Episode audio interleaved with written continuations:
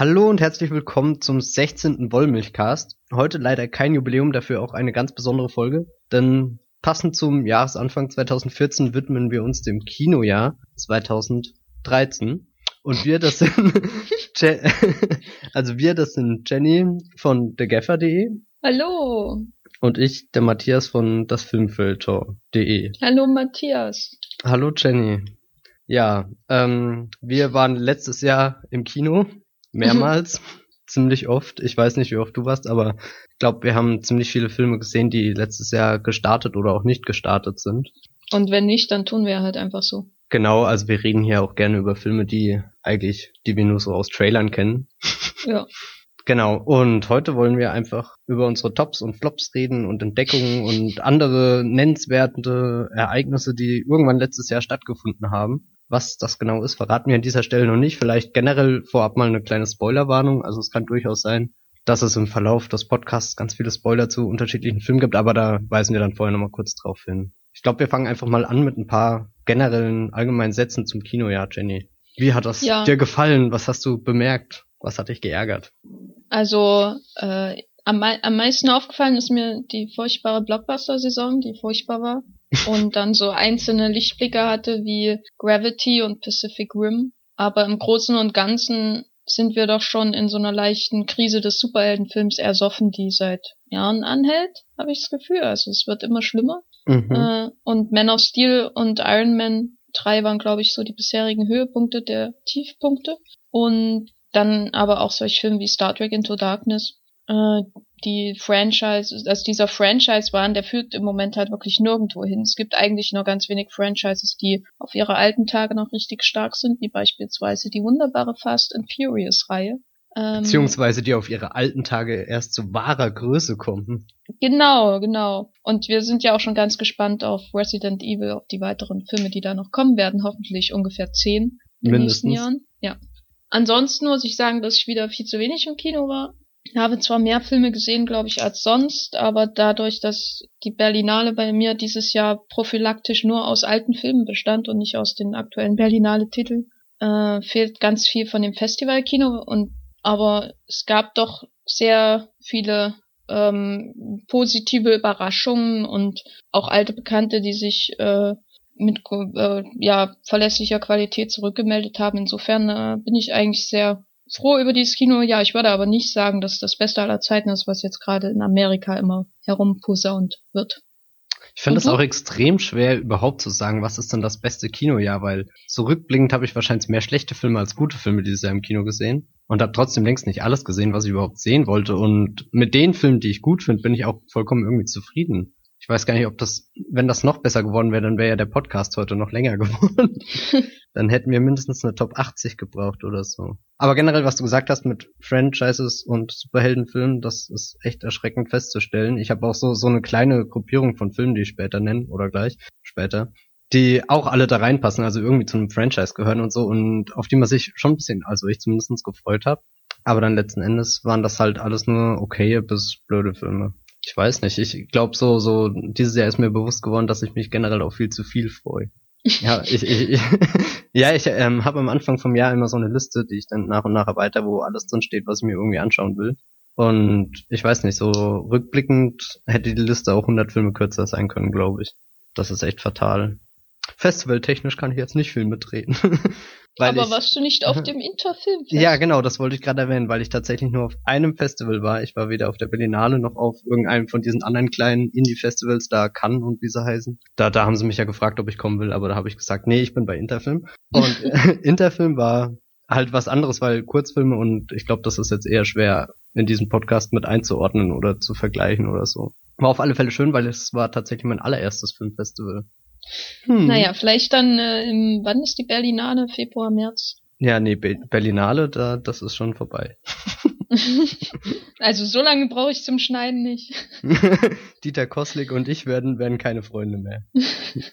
Nein. Ja, doch, ähm, spätestens wenn wir dann äh, zehn Stunden der Kälte äh, stehen, um Tickets um, für Nymphomaniac zu bekommen. Nein, um, um Snowpiercer zu schauen.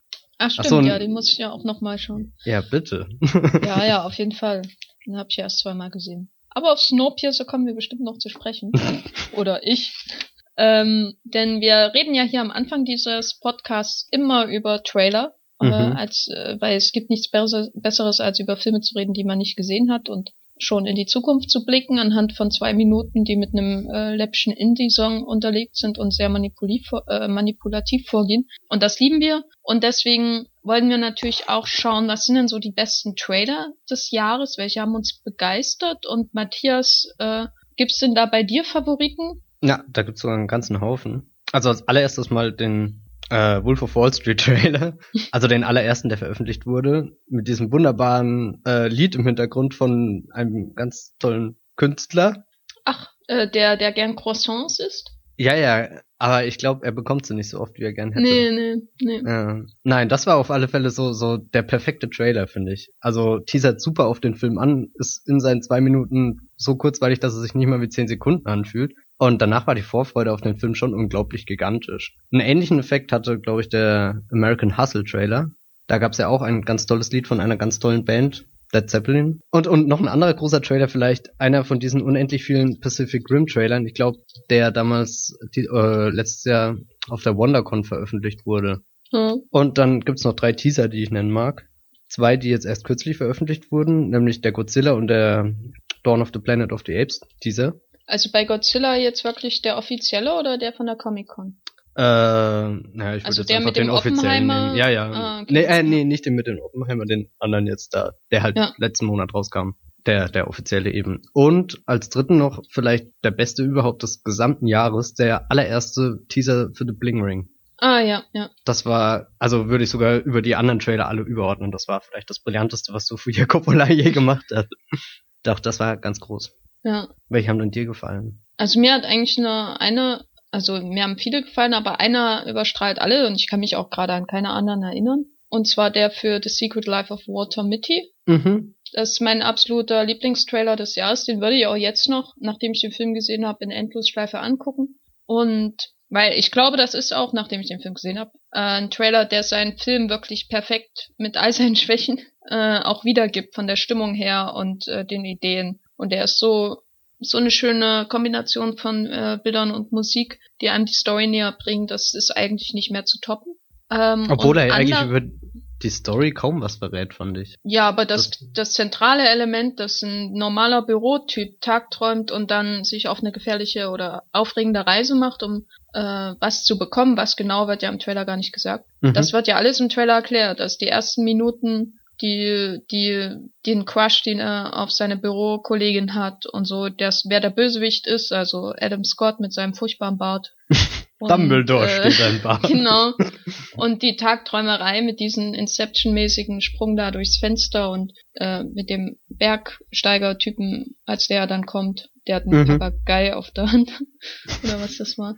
Äh, ganz toll ja, in dem in Trailer fehlt zwar die Szene zu mit äh, Benjamin Button, die meine Lieblingsszene im Film ist, aber ähm, es ist absolut mein absoluter Lieblingstrailer. Aber ich muss auch einen Sonderpreis äh, vergeben an den ersten Teaser für Gravity, ähm, oh, der ja. natürlich ganz ausgezeichnet schafft mit einer einzigen Szene, auch den Film wiederzugeben, aber einen gleichzeitig anzuteasern, weil man überhaupt keine Ahnung hat, worum es geht und trotzdem hm. eigentlich, also im Nachhinein muss man ja sagen, dass das, das ist das, worum es in dem Film geht. Also halt jemand, wir wussten ja damals überhaupt nicht, was da passiert, ne? Was passiert, nachdem sie da in den Weltraum geschleudert wird und so. Und äh, der Trailer macht einen da ja super heiß, zeigt gleichzeitig seine ganzen technischen, die technischen Möglichkeiten des Films, die dann noch im Film äh, weiter getoppt werden. Also er zeigt nicht alle Money Shots, zum Beispiel diese ganzen Explosionen von den Raumschiffen und das muss man sagen, ist wirklich gut gemacht. Also er gibt ein absolutes Gefühl für den Film, ohne, wie das bei vielen Trailern der Fall ist, die Money Shots alle schon in mhm. den zwei Minuten dann zu ver unterzubringen. Ja, und äh, ein Sonderpreis für Trailer mit dem größten Ensemble geht natürlich an X-Men Days of Future Past. Und auch gleichzeitig der epischste Trailer des Jahres. Ja, aber auch so. Die Musik wieder, wo du dir denkst, naja, die haben sie auch schon tausendmal gebracht, aber, aber nee. Das war groß. Ich habe fast geweint. ja, das war wie, wie so ein äh, Rückkehr zu alten Bekannten. Das war wirklich schön, obwohl man ja in dem Trailer, ist wieder so ein Trailer, wo man überhaupt nicht wirklich über die Story was erfährt, außer dass Wolverine äh, in die Vergangenheit reist, wie auch immer. und dann sieht man nur eine Aufzählung von Gesichtern und das ist super, super. Ja, dann können wir ja gleich von, von diesem wunderbaren Trailer auf die, die großen Vorfreuden dieses Kinojahres, also jetzt 2014, überleiten. Und Fang ich würde gleich. aber da mal bitte an, genau. gleich Days of Future Past aufgreifen, weil, ja, weil halt. Schaut, schaut euch das Ensemble an und, und was, was da möglich wird. Das könnte ja vielleicht einer der absolut größten Blockbuster werden. Ich meine, letztes Jahr saß ich schon in Wolverine drin, der mir auch ganz gut gefallen hat. Aber dann diese letzte Szene so, so die Vorfreude gesteigert hat auf Days of Future Past. Doch da erhoffe ich mir auch ziemlich viel von. Ärgerlicherweise nenne ich damit auch gleich schon einen Superheldenfilm, die es ja eigentlich schon dieses Jahr zu Genüge gab. Aber das ist halt irgendwie unumgänglich, glaube ich. Ja, dann zu den anderen Most Wanted, nenne ich sie mal. Gott, auf alle Fälle jetzt noch American Hustle, aber der kommt ja auch schon irgendwann demnächst bei uns. Ich glaube im März. Bin mir jetzt nicht ganz sicher. Ja. Ähm, Hör von Spike Jones. Dieses, äh, weiß schon, Arrested Development Spin-off. Wenn da nicht Job, hm. äh, wenn da nicht Job am Ende sie äh, heiratet oder so, dann will ich wirklich mein Geld zurück, dann bin ich enttäuscht von der Welt. Das wäre, das wäre echt ein tragisches Ende. ja. Dann natürlich noch äh, den zweiten Planet der Affen und Godzilla und Snowpiercer. Ja, also ich freue mich ganz besonders auf oder also oder sagen wir mal, ich freue mich schockierenderweise, obwohl ich es besser wissen müsste, auf Guardians of the Galaxy. Äh, das ist, glaube ich, der, der einzige Blockbuster aus den USA, auf den ich mich wirklich freue, obwohl ich weiß, dass er mich wahnsinnig enttäuschen wird. Und äh, wir treffen uns dann hier in, im August, September wieder, um dann äh, darüber zu reden, wie beschissen Guardians of the Galaxy wahrscheinlich ist. Also, aber James Gunn ist schon ein guter, finde ich. Das ich finde aber nicht, dass er, er James Gunn ist kein Regisseur, der inszenatorisch oder so interessant ist. Das ist einer mit sehr witzigen Ideen. Also ja. davon lebt ja Super und davon lebt auch Sliver. Und ähm, ich kann mir vorstellen, dass deswegen Guardians of the Galaxy einfach so von diesem Schema F der Marvel-Filme abweicht und dass das schon an sich na, irgendwie mal was anderes wird und was unterhaltsames als diese ewige Iron Man äh, Scheiße, die man sonst immer sehen muss. Und ausgehend von dem, was ich von Captain America 2 gesehen habe, von dem ich jetzt nicht weit noch mehr sage, weil sonst werde ich von Disney erschossen, wahrscheinlich, aus Gründen, die hier nicht näher erläutert werden, freue ich mich nicht besonders auf Captain America 2. Obwohl er von Was? den Russo-Brüdern ist. Äh, das sieht mir alles zu sehr nach ähm, einem Born-Verschnitt aus. Irgendwie. Ja. Aber ist doch schön, dann gibt's nächstes Jahr zwei Born-Filme, einmal äh, dieses Jahr Jack Ryan und äh, ja, Captain America 2. Aber welcher von denen wird die schieferen Kamerawinkel haben? Hm, naja, das ist dann auch der, der besser ist. Ja, aber es gibt noch andere Filme, auf die ich mich freue, und zwar irgendeinen Arthouse-Film, da habe ich neulich erst gedacht, den musst du mal nennen, wenn es zu einer Most Wanted 2014 Liste kommt, und ich habe ihn jetzt vergessen. Insofern auf den freue ich mich sehr. Aber das ich freue mich auf jeden Fall auch auf ähm, Big Eyes von Tim Burton aus, aus österreichischen Gründen. und ähm, das angekündigte Musical von Johnny Toe, von dem ich noch nicht weiß, ob es wirklich 2014 äh, 14 schon kommt, in die Kinos kommt, weil da wurde jetzt die Finanzierung von der chinesischen Zensurbehörde quasi, also die haben, die gucken sich ja immer das Drehbuch an und sagen, ob sie damit zufrieden sind. Dann, wenn ja, dann kann der Film gemacht werden, wenn es eine chinesische Co-Produktion ist. Und das ist jetzt durch. Deswegen weiß ich noch nicht, wie das mit dem Dreh und dem Kinostart aussieht. Aber das Musical von Jolly Toe, das Sylvia Chang und äh, Choi Yun Fat vor der Kamera wieder vereint, das, da freue ich mich ganz besonders drauf. Und auf den Monkey King von Soi Chiang, obwohl da äh, Don Donnie Yen die Hauptrolle spielt und der bestimmt ein furchtbarer Monkey King wird, aber Soi Chiang, der äh, Accident und Motorway gemacht hat und Dog by Dog ist ein ganz toller Regisseur und auf den freue ich mich auch.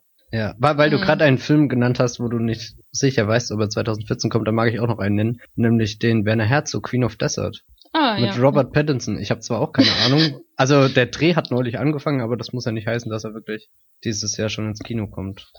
War aber der das, mit Nicole Kidman auch? Ja, ja, ich glaube nur Nicole Kidman war noch dabei. Ja, ja, Den, der wird bestimmt also schon allein bei Pattinson dabei.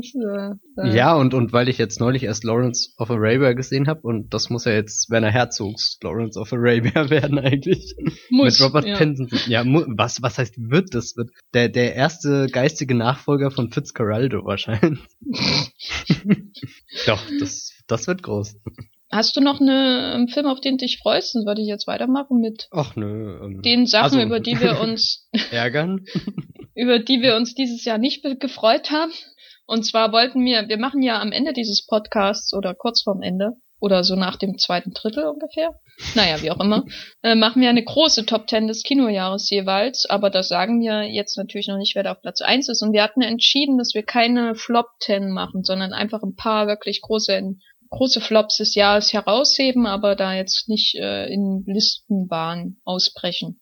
Ähm, Matthias, wollen wir uns da einfach mal abwechseln und Flops nennen oder nennst du jetzt aus Versehen alle Flops, die auch bei mir draufstehen? Ich fange einfach mal mit einem an und dann machst du weiter und ich und dann so hin und her, oder? Ja. Ich nenne mal den ersten, der erst kürzlich zurückliegt. Leider den Hobbit. Nicht, weil es ein schlechter Film ist, aber weil es halt doch irgendwie eine mega Enttäuschung ist, obwohl der erste ja viel vorgewarnt hat. Aber er wird nicht besser. Das, Nein, das ist, hast es du ist den einfach, schon gesehen? Ich habe ihn jetzt zweimal gesehen und werde ihn, glaube ich, nicht nochmal schauen. Oh. Ja, nee, ähm. Hast du nicht dieses Jahr mhm. jeden Film mindestens dreimal gesehen? Ja, fast, außer den Hobbit jetzt irgendwie, das war knapp. Nein, man, man, ich weiß nicht, beim, beim Hobbit vielleicht wird so ein Film besser, aber eigentlich fällt beim zweiten Mal nur noch mehr auf, dass, dass er wirklich keine einzige dieser Szenen besitzt, die zum Beispiel die Gefährten oder so auszeichnen, wo, wo Frodo und Sam ganz am Ende über die Bergkette gehen und in die Ferne blicken und den Schicksalsberg sehen. Und das ist ein Cliffhanger-Ende eigentlich. Aber, aber trotzdem ist dieses Abenteuer abgeschlossen und du würdest am liebsten fast heulen oder so. Ja. Mach du mal weiter. Also bei, bei mir, ähm, weil was richtige Enttäuschung angeht, steht auf jeden Fall, ähm, weil ich den dieses Jahr schon gesehen habe, 12 Years a Slave. Irgendwie alle Welt hat ja gesagt, der, es ist der ultimative Film über die Sklaverei und Django Unchained ist nichts dagegen, aber ich ich kann den ganzen Hype irgendwie nicht verstehen, weil er ist zwar sehr hübsch äh, und ästhetisch gemacht, also man merkt, dass da jemand ein Auge für äh, Bilder hat, aber ich finde, er macht dem Zuschauer das äh, viel zu einfach, den Umgang mit der Sklaverei und im Nachhinein lässt wirft Django, obwohl er so einen Genre-Rahmen hat oder gerade weil er so einen Genre-Rahmen hat und keine einfache, keine Biografie ist, äh, die auf äh, wahren Begebenheiten basiert, wirft er einfach viel mehr Fragen aus und hat viel mehr Haken, die sich festsetzen, während die Haken bei 12 Years a Slave, die, die sind da sehr schnell verschwunden, weil man ja, ja, vielleicht ist das auch der Vorteil von 12 Years a Slave, ich weiß es nicht. Ich finde, ich finde auf jeden Fall, dass der Film jetzt zwar einen Hype genießt, aber der wird sehr schnell wieder vergessen sein. Äh, ja, ich habe 12 Years a Slave nicht gesehen und freue mich eigentlich schon noch auf den, aus Gründen.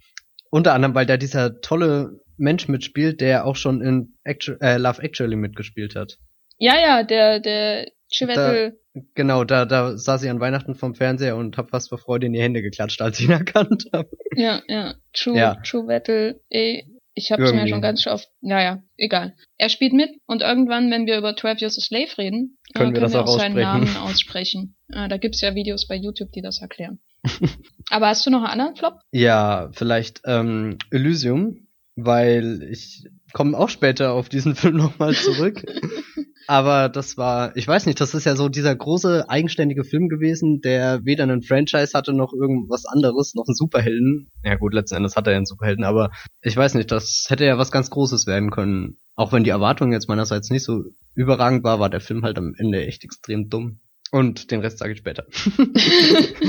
ja, ja, ja, so, das will ich nicht spoilern. Ja, ja, also wichtiger Spoiler. Das ist äh, äh, eigentlich, eigentlich sogar fast der prägendste Film dieses Kinojahres, wenn man dann darauf zurückkommt. Aber egal. Auf jeden Fall, ja. Also mein nächster Flop ist eigentlich da, das ist eigentlich schon wieder äh, ja problematisch, den überhaupt Enttäuschung zu nennen, weil ich keine keine Erwartung habe und die wurden auch nicht erfüllt. Und zwar Seelen oder The Host. äh, was, aber das Lied, hm. da gibt's sogar nachvollziehbare Gründe dafür. Und zwar, weil einerseits äh, ist der Film von Andrew Nickel und dann hat man ja doch irgendwo im Hinterkopf noch die Hoffnung, dass er irgendwann mal was dreht, was ansatzweise an Gattaker heranreicht. Und er hat's leider nicht getan. Und andererseits ist der Film aber auch nicht äh, so radikal strange wie meinetwegen der erste Twilight-Film, obwohl es eine Stephanie Meyer-Adaption ist. Und deswegen enttäuscht er, wenn er Erwartungen überhaupt hervorgerufen hat, enttäuscht er so die Hoffnung auf, äh, äh, enttäuscht er durch seine, ja, durch seine Durchschnittlichkeit. Er mhm. ist unterdurchschnittlich, durchschnittlich, aber eigentlich ist er unterdurchschnittlich, weil er so durchschnittlich ist. Wenn das Sinn macht. Ich lasse das jetzt einmal mal so stehen. Also ein unterdurchschnittlicher, durchschnittlicher Durchschnittsfilm. Genau, absolut. Ja. Ja, ich fand den auch ziemlich doof. Aber ich hätte ihn jetzt nie aufgezählt, weil, weil ich den mehr oder weniger nur durch Zufall, glaube ich, gesehen habe. Egal. Ich würde noch Stirb langsam 5 nennen, auf alle Fälle. Mhm. Als damals der erste Trailer rauskam, habe ich mich sehr auf diesen Film gefreut. Als ich dann ihn im Kino gesehen habe, der war ganz schlimm. Also wirklich richtig langweilig und die Action hat also so die letzte Instanz, die bei einem Stirb langsam Film funktionieren muss, ist ja dann irgendeine tolle Action-Szene, sei es ein Hubschrauber, Autokill, irgendwas. Aber davon hatte der fünfte Teil gar nichts mehr und, und auch dieses Vater-Sohn-Konzept wollte einfach nicht funktionieren und jetzt am Ende des Jahres die schockierende Erkenntnis, dass ungefähr jedes Stirb langsam Rip-Off fast besser war als der eigentliche Stirb langsam Film. Naja, außer Olympus Has Fallen. Ja, gut, ähm, ich also habe jetzt auch an, an, an White House Down eigentlich gedacht. Ja, ja, na, auf den kommen wir ja vielleicht noch zurück. Mhm. ähm, ja, also Olympus Has Fallen hat zwar, glaube ich, bessere Action-Szenen, aber der ist einfach so widerwärtig in jeder Hinsicht. Das während der, während äh, Die Hard halt die ultimative Sebastian Koch-Szene hat. Und das werde ich, da wär, für werde ich ihm immer dankbar sein, nach dem ja, Leben der, der anderen. Ja, absolut, absolut. Ich fand den extrem lustlos einfach nur und ja. Ja. Irgendwie so, so der perfekte Beweis dafür, dass, dass Filmreihen tatsächlich irgendwann im Sand verlaufen können. Naja. Beziehungsweise im, im den Trümmern von, Hirosh, äh, von Hiroshima, sag ich schon, Tschernobyl. Ja. Hm. Was ja eigentlich auch eine total coole Idee ist, oder? Ich mochte ja eigentlich diesen Moskau-Ansatz. Aber egal. Ja, mal schauen, wie Jack Ryan mit äh, Moskau dann umgeht. Der fängt ja da auch an, theoretisch. Ich glaube, der macht's eher Bond-mäßiger. Ja, das hört sich schon mal eleganter an. Also ich habe auf jeden Fall auch noch einen äh, Film, der mich wahnsinnig enttäuscht hat, und zwar The Wolf of Wall Street. Aber dazu sage ich nichts mehr, weil da reden wir beim nächsten Mal drüber. Genau, den habe ich auch nicht mit drin gehabt. Ich nenne jetzt einfach nochmal ein paar. Also konkret drei, Man of Steel, Tor 2 und World War Z oder Z, je nachdem. Und dann noch weiter gedacht, Only God Forgives, Machete Kills und Kick-Ass 2. Sagen wir, die letzten drei Filme waren ja echt einfach nur ganz schlimm bis unglaublich furchtbar übertrieben schlimm. Und die ersten drei waren halt wirklich eine Enttäuschung, beziehungsweise World War Z ist meiner Meinung nach immer noch das faszinierendste Desaster irgendwie dieses Kinojahres. Den habe ich auch leider nur einmal gesehen und irgendwie will ich ihn mir nochmal anschauen, um genau zu fassen, was da schiefgelaufen ist, weil in der Erinnerung, weiß nicht, ist schon wieder so viel verblasst, aber ein faszinierender Film auf alle Fälle. Ich mochte den, den Teil mit Moritz bleibt treu. Den, den Doctor Who Teil. Ja, genau. Peter Capaldi. Wenn, wenn äh, World War Z für irgendwas gut war, dann dafür. Ja, diese Tweets, die jeder geklaut hat, als Peter Capaldi ernannt wird.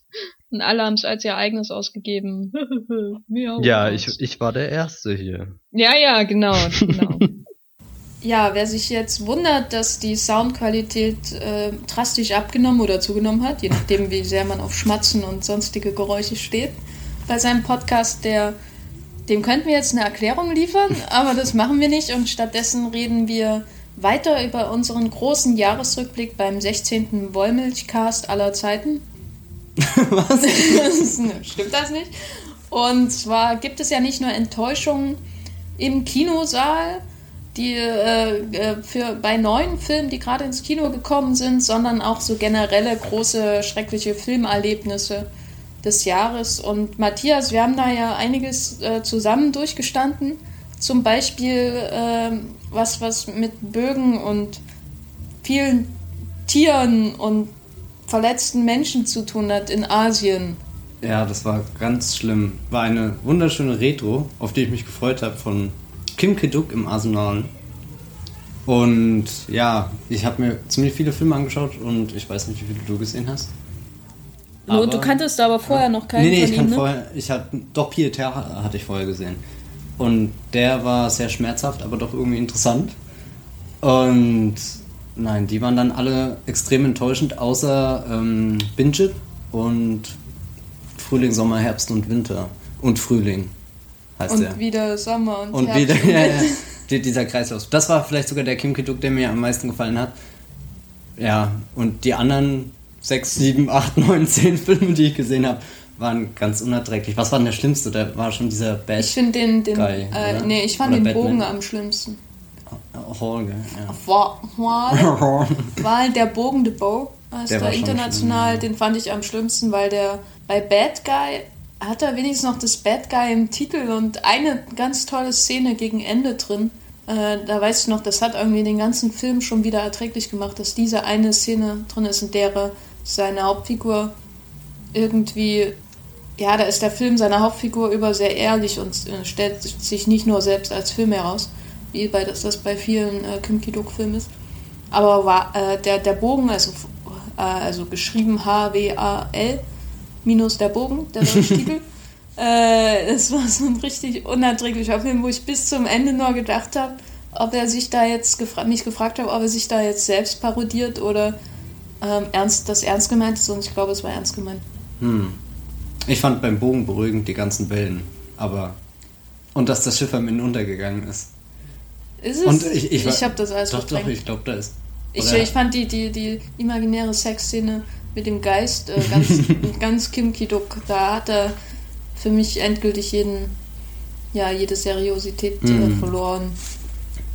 Ich kannte ja vorher schon ein paar Filme, aber das hat einem nochmal was aufgesetzt. Das war auch ziemlich die gleiche Zeit, als, glaube ich, Möbius anständig besprochen wurde, was irgendwie gepasst hat zu dem Bild, was ich jetzt von Kim Ki-duk habe. Ja, Wobei alle sagen, dass er bei Möbius, dass das ja eine Komödie ist. ja wo, das wo, muss nicht sein. Geschlechtsteile mal abgeschnitten werden und was weiß ich. Yay! Hm. Ähm, aber wir müssen ja auch sagen, dass die Kim Ki-duk äh, Retro im Arsenal wenigstens nicht von DVDs projiziert wurde, Mhm. wie eine Retro in einem bestimmten anderen Kino in Berlin, Die äußerst enttäuschend war. die auch äußerst perfide angekündigt war mit 35 mm ähm, Vorführungen, die dann von der DVD auf Deutsch gezeigt wurden, wie zum Beispiel der Mieter, weil es geht ja um die Roman Polanski Retro, über die wir schon mal geredet haben. Und das war ja, also ich habe ja schon sehr viel über ähm, das Babylon Mitte gehört von Menschen, die sich mit Filmproduktion auskennen und es meistens sehr negativ ist. Aber das war schon, ja, unbeschreiblich. Ein Schlag in die Magengrube, wenn du im Kinosaal erst erfährst, also wahrscheinlich nicht mal angesprochen, sondern einfach auf der Leinwand der Mauszeiger auf den Play-Button geht. Nee. Ja, und im Nachhinein dann nach der äh, Vorführung von der Mieter dann noch das, äh, Das DVD-Menü DVD-Menü zu sehen ist, wo man ja. sieht, dass auch eine englische Tonspur existiert, die hätte abgespielt werden können. Genauso ärgerlich bei, bei Chinatown, der auch auf 35 mm angekündigt war. Aber aufgrund der großen Nachfrage seitens des Publikums, das stöhnend sich gefreut hat, dass dann doch die DVD oder vielleicht sogar Blu-ray gewählt wurde. Ich weiß es nicht mehr. Ja. Haben wir, was haben wir noch geschaut? Wir haben doch noch irgendwas geschaut? Äh, wir haben Gott des Gemetzels Mm, natürlich. 35 mm Aber auf Deutsch. geschaut. aber wenn sie da keine 35 mm Kopie von einem drei Jahre alten Film gehabt hätten, dann wäre ich, glaube ich, auch äh, zum Vorführer gegangen und hätte ihm einmal das Gesicht gewalzt. ja. Aber immerhin haben wir den auf Deutsch gesehen im Kino. Wir haben ja kurz davor oder danach auch nochmal auf Englisch geschaut zum Ausgleich. Ja, wir haben auch in der Zeit irgendwie 50 Mal Gott des Gemetzels Wir haben geschaut. Oder projiziere ich jetzt von mir ich- auf dich? Ich weiß nicht, ähm, nee, Gott des Gemetzels und Glorious Bastards habe ich dieses Jahr auch erschreckend oft gesehen. Also damit meine ich dreimal aufwärts. Was, ich sag schon dieses Jahr, eigentlich haben wir schon Also letztes Jahr. letztes Jahr. ja. Nee, Aber immerhin öfter als äh, Wasser für Elefanten. ja, den habe ich nur zweimal gesehen. Hm. Ich sag nicht, wie oft ich den gesehen habe. Und äh, wechsel das Thema, so wie das bei der Nennung von Wasser für Elefanten immer angebracht ist. Und zwar möchten wir ja nicht nur über schlechte Sachen reden, sondern auch äh, vor allem über Sachen, die uns dieses Jahr ganz doll gefallen haben. Und da gehören unsere Lieblingsszenen dazu. Lieblingsszenen, Lieblingskamera, Moves, Lieblingssequenzen des Jahres. Und äh, Matthias, machst du den Anfang? Wir müssen ja nicht alle erklären oder vorlesen, Ja. die wir haben, aber hast du irgendeine Lieblingsszene des Jahres, wo noch nicht getanzt oder musiziert wird? Ich musste zum allerersten Mal an Gravity denken, als ich den Vorschlag gelesen habe, aber letzten Endes ist es vielleicht das Ende von Zero Dark Thirty. Diese allerletzte Sequenz, wo sie in den Flieger. Spoiler? Ähm, ja. Spoiler, Spoiler, Spoiler. Spoiler. Ja, also reden wir Genau. über rosa Elefanten bei Zero Dark Thirty am Ende. Der rosa Elefant. Was? ähm, Jessica Chastain am Ende von Zero Dark Thirty geht einfach hinten in ein Flugzeug rein und wird da von einem Offizier vielleicht empfangen, der einfach sagt, sie kann sich da hinsetzen und sie steht total verloren da und das ist so krass, was einfach davor diese zwei Stunden lang passiert ist und, und dann auch dieser Score von Alexandre Desplat, der davor so, so richtig pochend war und, und dann auf einmal so eine richtige Leere hat und nur diese gezupften Töne das hat mich damals schon im Kino so irgendwie voll fallen lassen und das, das war dann auch nicht befriedigend wirklich. Oder weißt du, sie, sie wartet ewig auf diesen Augenblick und dann ist er vorbei und dann steht man da und hat keinen Plan mehr, was man machen soll. Und da, das war sehr faszinierend. Was hat dich denn mitgenommen? Also eine meiner absoluten Lieblingsszenen, um äh, auf Niveau zu bleiben, ist aus White House Down. auf Niveau? Wenn wir hier schon bei Oscar-nominierten Filmen sind, dann müssen wir auch über White House Down reden. Und zwar Spoiler, Spoiler, Spoiler, Spoiler, Spoiler, Spoiler. Das weiße äh, Haus wird angegriffen. Und zwar ähm, am Ende die Szene, wo das äh, Mädchen, die Tochter von Channing Tatum, die Flagge schwingt, ist für mich so der ultimative Roland Emmerich-Moment, der auch das verkörpert, was an Roland Emmerich sehr schön sein kann. Also seine Filme sind natürlich manchmal sehr, sehr, sehr schlecht. Aber äh, diese Naivität, mit der er da vor allem nicht die amerikanische Flagge, sondern die Flagge des Präsidenten äh, in die Hände dieses Mädchens gibt, wo, äh, über das natürlich vorher schon erklärt wurde, dass sie sehr gut im Flaggenschwingen ist, weil der Film ein hervorragendes Drehbuch von James Vanderbilt besitzt. Äh, die Naivität und dieser Ernst, mit dem er das auch macht, und sie da, also da ist so viel Herz irgendwie da drin, dass man den Film gar nicht mehr, zumindest geht mir das so, ich kann dem da die, die Schwächen ja sonst halt gar nicht übel nehmen, wenn er so eine Szene hat, die völlig unironisch ähm, da auf einmal kommt. Man weiß, dass sie kommt, aber sie ist doch, ist irgendwie toll. Vor allem nicht so pathetisch ähm, im Endeffekt, sondern es geht eher um den Präsidenten und um das Geschaffte als um die USA und wie toll die sind. Das hat mir gefallen. Ja, hast du noch eine? Ich, ich habe noch eine. Das Ende von All is Lost, da fällt mir aber ein, der ist eigentlich auch erst dieses Jahr mit einem Kinostart versehen. Ja, das ist so passend. Ja, das ist echt Aber du kannst trotzdem, wenn du ihn letztes Jahr ja, gesehen hast... Ja, ich habe ihn letztes Jahr im Kino gesehen, weil das hat mich auch sehr mitgerissen. Also an dieser Stelle wieder Spoiler. Also kann ich mal kurz ja. aus dem Raum gehen? Ach so, stimmt, du hast ihn auch nicht gesehen. Ja, dann erwähne ich das vielleicht gar nicht jetzt. Nein, dann ich überspringen wir das und, und jeder, der ja das sagen, Ende irgendwann sieht, der weiß, wenn, wenn, wenn er das sieht, das ist der absolute Wahnsinn und es ist vielleicht pathetisch, aber auch wiederum in Anbetracht der Tatsachen, die man davor erlebt hat. Das ist auch irgendwie erlösend, keine Ahnung. Kommt da ein indischer Junge in einem Boot mit einem Tiger? Nee, vor? es kommt eben nur der Tiger und das hat mich so. Ja. Ich, ich, saß fassungslos da und er frisst Robert Redford auf. Weißt du, der, der gute Mann kämpft da zwei Stunden lang auf hoher See und die Gischt peitscht ihm ins Gesicht und dann kommt der Tiger und frisst ihn einfach. Ohne was zu sagen. Das war. Und der Tiger wird von einem Hippo gefressen. Ja, und dann kommt am Ende der Riesenschmetterling. Das. Hm. Nee. Du mit ja. deinen Schmetterlingen zurzeit. So hast du aber noch eine andere Szene, ja, ja, die du ausführlicher reden möchtest. Ich kann noch eine andere Szene nennen, nämlich Before Midnight, aber den hast du auch noch nicht gesehen. Das ist mir egal. Okay, das, das ist das. eh kein Spoiler. Irgendwann mitten in dem Film sitzen Ethan Hawke und Julie Delpy irgendwo in einem Café in Griechenland oder ich weiß nicht, sie sitzen auf alle Fälle auf zwei Stühlen mit einem Tisch und trinken vielleicht sogar eventuell was und schauen in die Sonne, die langsam untergeht und dann geht sie langsam unter und geht immer weiter unter. Und Julie Delpy sagt dann still there, still there, bis sie dann weg ist und dann sagt sie gone. Und doch, das war.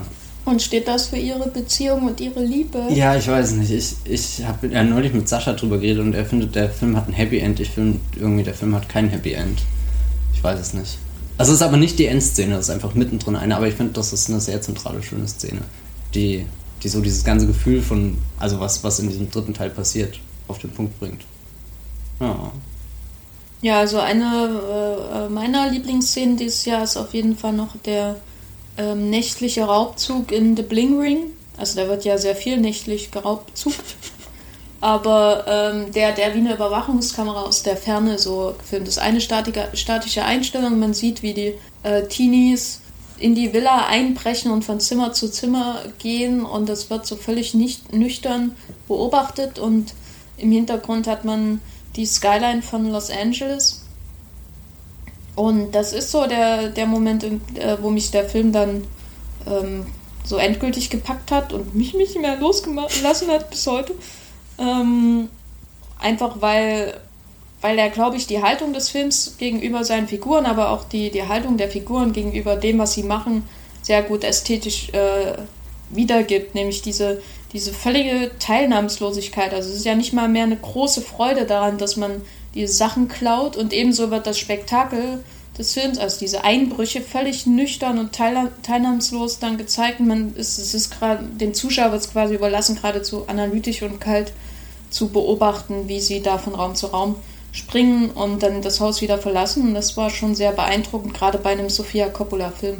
Hätte ich da eher Steadicam-Fahrten und einen Indie-Song erwartet als so eine absolut nüchterne Einstellung. Doch, doch, die war schön. Ja. Auch wie das Licht nach und nach angeht. Wie, wie du wirklich, erst das Licht geht an und dann kommen sie erst in den Raum rein. Habe ich auch drüber nachgedacht. Aber aus Gründen nicht genommen. aus was? ähm, ja. Ich habe noch eine. Ja? To the Wonder. Ich habe keine Ahnung, ob man da Szene sagen kann, weil irgendwie hat der Film ja keine Szene, sondern nur so assoziative Bildfetzen. Aber einer dieser Bildfetzen beinhaltet ein Bad und den wunderschönen Rücken von Ben Affleck und Olga Kyrilenko, die durch dieses Bad läuft und das ist so die absolute Unendlichkeit in diesem Film. Weiß nicht, könnte ich mir stundenlang anschauen. Wo man in der Ferne das Kloster dann sieht. Ja, genau, und, und dann, dann, fliegt die Kamera so halb durchs Wasser und bleibt dann wieder im Bad hängen und, und sie laufen da, also oder schweben da eigentlich so drüber. Das ist echt gigantisch. Ja. Also ich mochte ja die Büffelszene ganz sehr. Die, die Büffelszene. Achso, ja. Wo Rachel McAdams und der Rücken von Ben Affleck auf, auf, das Auto steigen und dann den Büffeln zuschauen, die sie um, um sie herum sind. Das ist, glaube ich, die einzige Szene in dem mit Film Rachel mit Rachel McAdams, McAdams die oh. existiert, aber auch die, die, wo sie so wirkt, als hätte sie eine, wirklich eine Rolle in dem Film. Ähm, ja, die mochte ich auch. Aber die Watt-Szene ist toll. Ähm, ja, eine meiner Lieblingsszenen ist auf jeden Fall noch aus rein technischer Sicht die, die Regenfahrt, sage ich immer dazu, in Prisoners, äh, wo Spoiler, Spoiler, Spoiler, Spoiler, Spoiler, Spoiler, Spoiler. Ja, also irgendjemand verfolgt da oder irgendjemand muss da ganz dringend in dieser Szene ins Krankenhaus in Prisoners und ich äh, finde das fantastisch, wie Roger Deakins, der Kameramann, dieses Farbmeer, das da durch den Regen und äh, die Scheinwerfer auf der auf dem Highway da entsteht, wie er das einfängt, wie also das ist so ein richtiger Augenschmaus. Der ganze Film ist ja eher so ein äh, ist ja ein Augenschmaus, der dann plottechnisch gegen Ende in sich zusammenfällt. Ähm, aber diese eine Szene ist wirklich äh, nochmal ein Beweis dafür, dass irgendjemand Roger Deakins endlich mal einen Oscar geben sollte. Mhm. Und eine andere Szene, die ich auf jeden Fall noch erwähnen will, in der Roger Deakins nicht vorkommt, aber dafür Rom, und das ist ja auch was, ist äh, der Abspann von La Grande Bellezza, der nur daraus besteht, dass ein, die Kamera äh, durch, über einen Fluss durch über den Fluss durch Rom äh, fährt unter den Brücken sozusagen, um jetzt noch mal eine Helmut Goldner Referenz anzubringen. Oh. Ja, und dann der, kommt die letzte zur, Brücke. Zur, genau, dann kommt die letzte Brücke auf dem Weg zur großen Freiheit Nummer 7. äh, auf jeden Fall fährt die Kamera da unter den, un, unter den Brücken durch äh, und das ist ganz, äh, ganz entspannend, gerade nach diesen Party-Exzessen am Anfang des Films einfach sich da treiben zu lassen übers Wasser und man möchte eigentlich gleich nach Rom fahren oder zumindest, dass der Abspann niemals endet. Ah, auch so ein ganz toller Film, den ich empfehlen kann. Hast du noch Ja, einen? ich habe noch einen aus A Touch of Sin, der eigentlich erst dieses Jahr, also jetzt 2014, startet, aber den ich zufällig irgendwie aus Gründen schon letztes Jahr gesehen habe. Ähm, ich weiß gar nicht wo. In Babylon. Wo sonst? Ja, ähm, aber sogar in einer vernünftigen Präsentation. Projektion, Projektion. Genau, und da gibt es eine Szene auf einem Bahnsteig, eine Abschiedsszene. Und der Mann und die Frau verabschieden sich und der Mann befindet sich schon im Zug und geht gerade so ans Fenster und deutet an, dass er doch nochmal aus dem Zug raus will, irgendwie um sich nochmal zu verabschieden oder zu umarmen, ich weiß es nicht. Aber in dem Moment, als er dann losgeht, fährt dann tatsächlich schon der Zug los und es kommt zu dieser allerletzten Umarmung, vielleicht im Leben von diesen zwei Menschen. Und dann fährt der Zug raus und die Kamera gleitet dann über den, den Bahnsteig und verliert den Fokus. Und man sieht nur noch verschwommen dann die Lichter von den Zügen und, und vom, vom Bahnhof im Hintergrund. Und dann dreht sich die Kamera noch ein Stück weiter und fängt dann wieder die Frau ein, die mittlerweile vorwärts gegangen ist und also fokussiert sie wieder und das war echt eine sehr bewegende Sequenz, die mich nicht mehr losgelassen hat. Ja. Ja, Touch of Sin, der jetzt bald im Kino startet. ein chinesischer Film in, im deutschen Kinos, das muss man immer ganz besonders hervorheben. Und es geht nicht um Menschen, die mit Schwertern kämpfen. Ja, wobei selbst Auch. das dann noch. Es ist nicht mal ein Wonka Wai-Film. Ja, also Wonka Wai ist ja eigentlich der einzige Chines, der es regelmäßig nach Deutschland schafft. Ähm, ja, Wunder um Wunder. Haben wir noch eine Szene, über die wir reden wollen? Sonst können wir ja gleich zu unseren tierischen Freunden. Ähm, Freunden. Freuden, Freunden. Weil, man, äh, weil, da bist du ja der, der absolute Experte, was das angeht. Und deswegen erklär doch mal unseren Zuhörern, welcher Trend dir dieses Jahr aufgefallen ist. Ja, es gab dieses Jahr unheimlich viele Trends. Aber der einzige Trend, der meiner Meinung nach wirklich Potenzial hat, hinsichtlich der linearen Erzählung einer komplexen Filmstruktur, was auch immer, ähm, ist die besondere Verbindung von diversen Filmcharakteren oder Schauspielern mit einem Tier, das aus irgendwelchen Gründen in diesem Film vorkommt. Wobei aus irgendwelchen Gründen da auch ein sehr dehnbares aus irgendwelchen Gründen ist.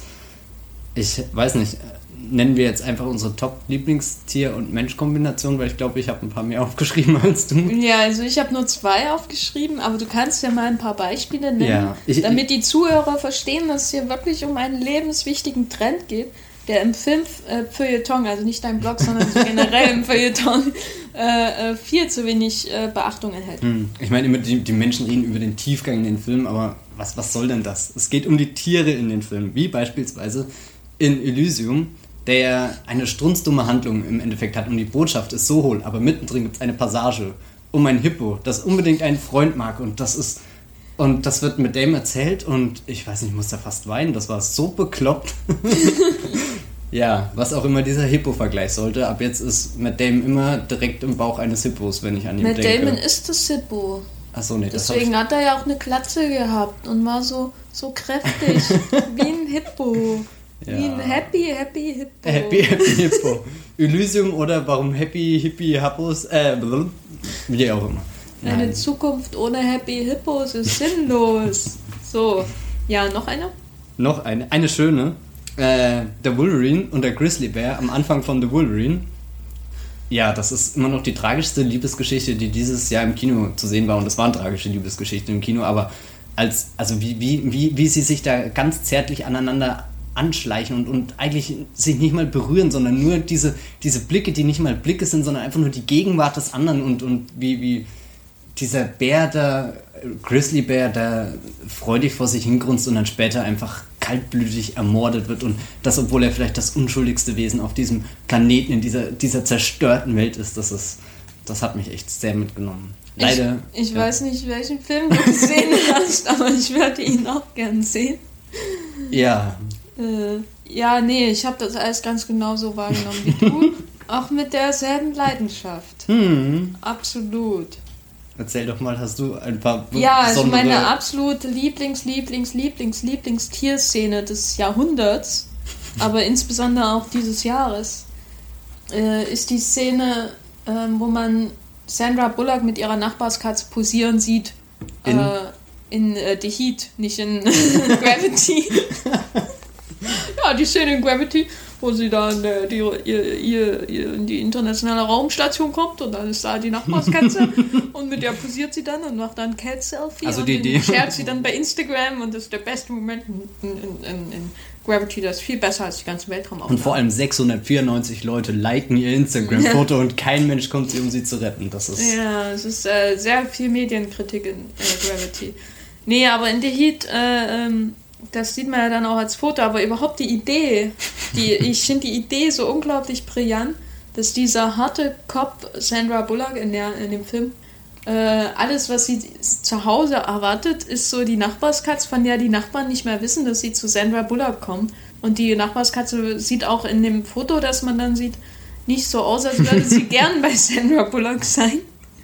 Und deswegen ist das meine absolut liebste Tier-Mensch-Beziehung, weil es ist auch der best, das beste Katzenbild. Also es, es, war ja im Grunde das Jahr der Grumpy Cat. So wenn man so die Katzenwissenschaften, ähm, diesen berühmten Subbereich, äh, Unterbereich der, der äh, Kulturwissenschaften ähm, äh, bemüht, äh, dann war das ja, äh, war ja Grumpy Cat überall, aber das war für mich das absolute Katzenbild des Jahres. Ja. Mhm. Und vor, vor allem so ein schöner Running Gag, der, der sich nicht totgelaufen hat, sondern so, so punktgenau eingesetzt wurde, auch der Abspann nochmal diese Szene mit Melissa McCarthy, die, die dann ein Geschenk für Sandra Bullock hat. Worüber ja. sich manche gefreut hätten oder auch nicht. Aber du hast bestimmt ja. noch viel mehr Tiere. Ich, ich habe auch noch eine Katze, nämlich eine Katze in Inside Llewyn Davis. Ausnahmsweise eine Katze, die, die, oder was heißt ausnahmsweise, die, die richtig sinnvoll in die Handlung integriert ist, weil sie eben nicht nur dazu dient, dass tolle GIFs jetzt von diesem Film auf Tumblr existieren und die GIFs sind sowieso überragend, aber ähm, die Katze steht ja vielleicht auch irgendwie metaphorisch in diesem Film. Wofür, das kann sich vielleicht jeder selbst ausmalen. Für Dann, Katzen. Mhm. Ja, die Katze steht für Katzen, ja. Oscar Isaacs Liebe zu Katzen porträtiert, dieser Film. Nein, und, und noch was ganz anderes Tolles war auch was Katziges, der, der Gepard in äh, The Counselor. Da war mein Lieblingstier ja eher Cameron Diaz. ja, meine ich ja. Oder, ach nee, äh, Cameron Diaz wäre die Schauspielerin, die dazugehört. Hm. Und wie, wie dieser Gepard einfach majestätisch sich da durch die Landschaft bewegt, während Michael Fassbender mit sonst was zu kämpfen hat. Keine Ahnung mit was. Interessiert auch niemand. Ja, aber die, dieser Gepard, und da muss man Ridley Scotts inszenatorischen Vermögen wirklich seinen Zoll zahlen. Das ist mehr als überragend gewesen. Ja. Hm. Also ich muss auf jeden Fall noch äh, Pain and Gain loben. Einfach weil ich and Gain loben muss. Aber ich finde auch die, die äh, äh, klassische dieses, diesen klassischen Moment der modernen Komödie, den Pain and Gain aufnimmt, nämlich dass irgendein Zeh abgehackt wird und irgendein Tier damit wegrennt. Wurde in, es wurde in dem Film von Michael Bay höchst intellektuell anspruchsvoll gelöst. Und ich finde allein die Idee äh, schon ganz äh, faszinierend, dass der äh, gigantische Muskelberg äh, The Rock um einen Zeh erleichtert wird und dann ein viel, viel kleinerer Hund äh, damit davonrennt und allein das Körperkino, was der Pain and Gain darstellt. Ne? Und das sage ich jetzt mit vollem, vollem Ernst äh, ist ja, das äh, spiegelt sich ja dann wunderbar in dieser, dieser slapstick-artigen Kombination des winzigen Hundes und des riesigen Rocks wieder. Und dazwischen dieser Zeh, der blutet. Und ist voll eklig. Ja. Aber das war eine ganz besondere Tier-Mensch-Beziehung dieses Jahr. Hm. Ich mochte dann die Szene vor allem, wie er den Zeh einfach nimmt wieder. Und ja. Hast du noch ein Tier? Ich, ich will vielleicht noch mich wundert es eigentlich, dass du diesen einen österreichischen Schauspieler nicht erwähnst. Der hat auch ein ganz tolles Pferd. Äh, Tier, Pferd. Pferd Meinst Tier. Fritz? Fritz, genau, Fritz Ja. Fritz, stimmt, da habe ich gar nicht, ich habe gar nicht dran gedacht, obwohl ich den erst letztes Jahr gesehen habe, nicht mal da vor. ja, ähm, Fritz. Fritz, das Pferd von. Äh ich finde es ja toll, dass äh, äh, man merkt das im Film ja gar nicht, aber durch die Comics ist mir als erst aufgefallen, dass das Pferd von Django Tony heißt. Und in meinem Kopf äh, heißt deswegen Tony Scott so, obwohl das bestimmt nicht stimmt. Hm. Tony und Fritz, wie Fritz Lang und Tony Scott, die, die beiden, die einfach zusammengehören. Die zwei größten Regievisionäre unserer Zeit. Ja, auf jeden Fall. Oder, ja. Vergangener Zeit. Vergangener Des Zeit, vergangenen ja. Jahrhunderts. Das, oh. Schrei, schreib da einen Artikel und ich bekommst mindestens ein Like von mir. Das ist dann auch der einzige Like. Hm. Hm. Ja. Ich, ich möchte noch das Eichhörnchen und diesen, diesen Mensch erwähnen, Channing Tatum in White House Down. Welcher Film sonst? Wir ja, haben noch über einen Meister, über das wir immer wieder reden müssen. Hm, ja, das war auch sehr skurril, als er da mit dem Eichhörnchen halt redet. Warum auch nicht? Ich meine. Das wurde auch nie wieder aufgenommen. Ne? Ich dachte, so wie der Flaggenmoment, dass das irgendwann wiederkommt, ja, am Ende das Eichhörnchen über den Horizont wie, wie in Der Departed die Ratte am Ende. so, das hat aber dazu lässt sich Roland Emmerich im Gegensatz zu Martin Scorsese, Scorsese. nicht äh, äh, herab, muss man sagen. Das ist, äh, er, er tritt nicht so leicht in das Fettnäpfchen schlechter Metaphern. Aber jetzt, wo du schon die Ratte erwähnst und Metaphern auch noch erwähnst, gibt es auch einen Film, der sehr penetrant einen irgendwas im Subtext vermittelt, was auch immer am Ende steht eine Ratte da und gewinnt Wettrennen oder auch nicht. Also Daniel Brühl in Ron Howards Rush, der mehrmals als Ratte bezeichnet wird von Chris Hemsworth. Ja, halt, weil. Er sieht so aus. Ja, das wollte ich, so gemein wollte ich jetzt nicht sein, ich meine. Aber es aber ist so, wir müssen, wir müssen sagen, wie Ratte, es ist. Ja. Daniel Brühl wäre die perfekte Besetzung für mhm. die Hauptrolle in Ratatouille gewesen. Und da werden wir niemals drüber hinwegkommen, dass es nicht passiert ist. Ja. Die bekloppteste Tierszene geht an Kindsköpfe 2. Achtung, für gewisse Zuhörer. Spoiler? Spoiler? Nein, kein Spoiler. Das ist gleich die Eröffnungsszene, als Adam Sandler aufwacht und dem Morgen entgegenschaut. Oder vielleicht wird er sogar von dem Elch, der gerade auf ihn uriniert, geweckt. Ich weiß es nicht. Kann, ich weiß nicht, aber nein, das war das so halt, bescheuert. Du hast doch noch nicht erkannt, was das für ein Meisterwerk ist. Ja, das Hast ich, du da nicht, da gibt es doch ganz viele Texte im Internet, die das erklären von verschiedensten Autoren. Matthias, ich bin enttäuscht von dir. Ja, renommierte Blogger zum Beispiel. Oder Filmkritiker. Nein, Blogger. Blogger. Ja. ja. Nee. Ähm, googelt das, ihr werdet es früher oder später finden. ja. Nee, Mehrtiere glaube ich nenne ich jetzt nicht, sonst wird es zu unpräzise, die Auswahl. Ja, stimmt, wir wollen präzise ja. sein, äh, wenn es um Tiere geht. Genau. Außer vielleicht den T-Rex in Jurassic Park, den Kaiju in äh, Pacific Rim. Naja, was gibt's noch? Welcher den Drachen Kaiju? in den Hobbit? Naja, den, den dritten Kaiju. Ja. Also der dritte Kaiju war schon der Wahnsinn. War das der, der schwanger war? Das war meiner Rechnung nach erst der vierte gewesen. Ach. Aber ich hm. bin mir jetzt gerade echt nicht sicher. Ja, ich bin mir auch nicht sicher. Aber ich fand den, der äh, äh schwanger war und das Kaiju-Baby fand ich auch ganz toll. Das Kaiju-Baby? Ja. ja, das waren auch schon sehr schöne Tiere und vielleicht eher, naja, weiß nicht, sind das noch Tiere? Sind es nicht schon Menschen? Sind es nicht schon Menschen? Ja. Naja, es sind eigentlich Aliens, also insofern. Ich finde, Aliens gehören zu den Tieren dazu. So okay. Ganz groß. das ist meine Ansage. Die lasse ich jetzt unkommentiert und äh, gehe zu deinem Kreisen, äh, zweiten großen Spezialthema äh, über. Und zwar äh, hat es mit Noten zu tun. Und mhm. wir haben überlegt, wir trennen jetzt nicht zwischen Tanz- und Musikszenen, sondern werfen das zusammen. Und ich habe mir wieder nur drei Sachen aufgeschrieben, nee, zwei Sachen auf, nee, drei Sachen aufgeschrieben. Du da stehen eindeutig nur, drei. du hast bestimmt nur zehn oder so. Ich hab, ja.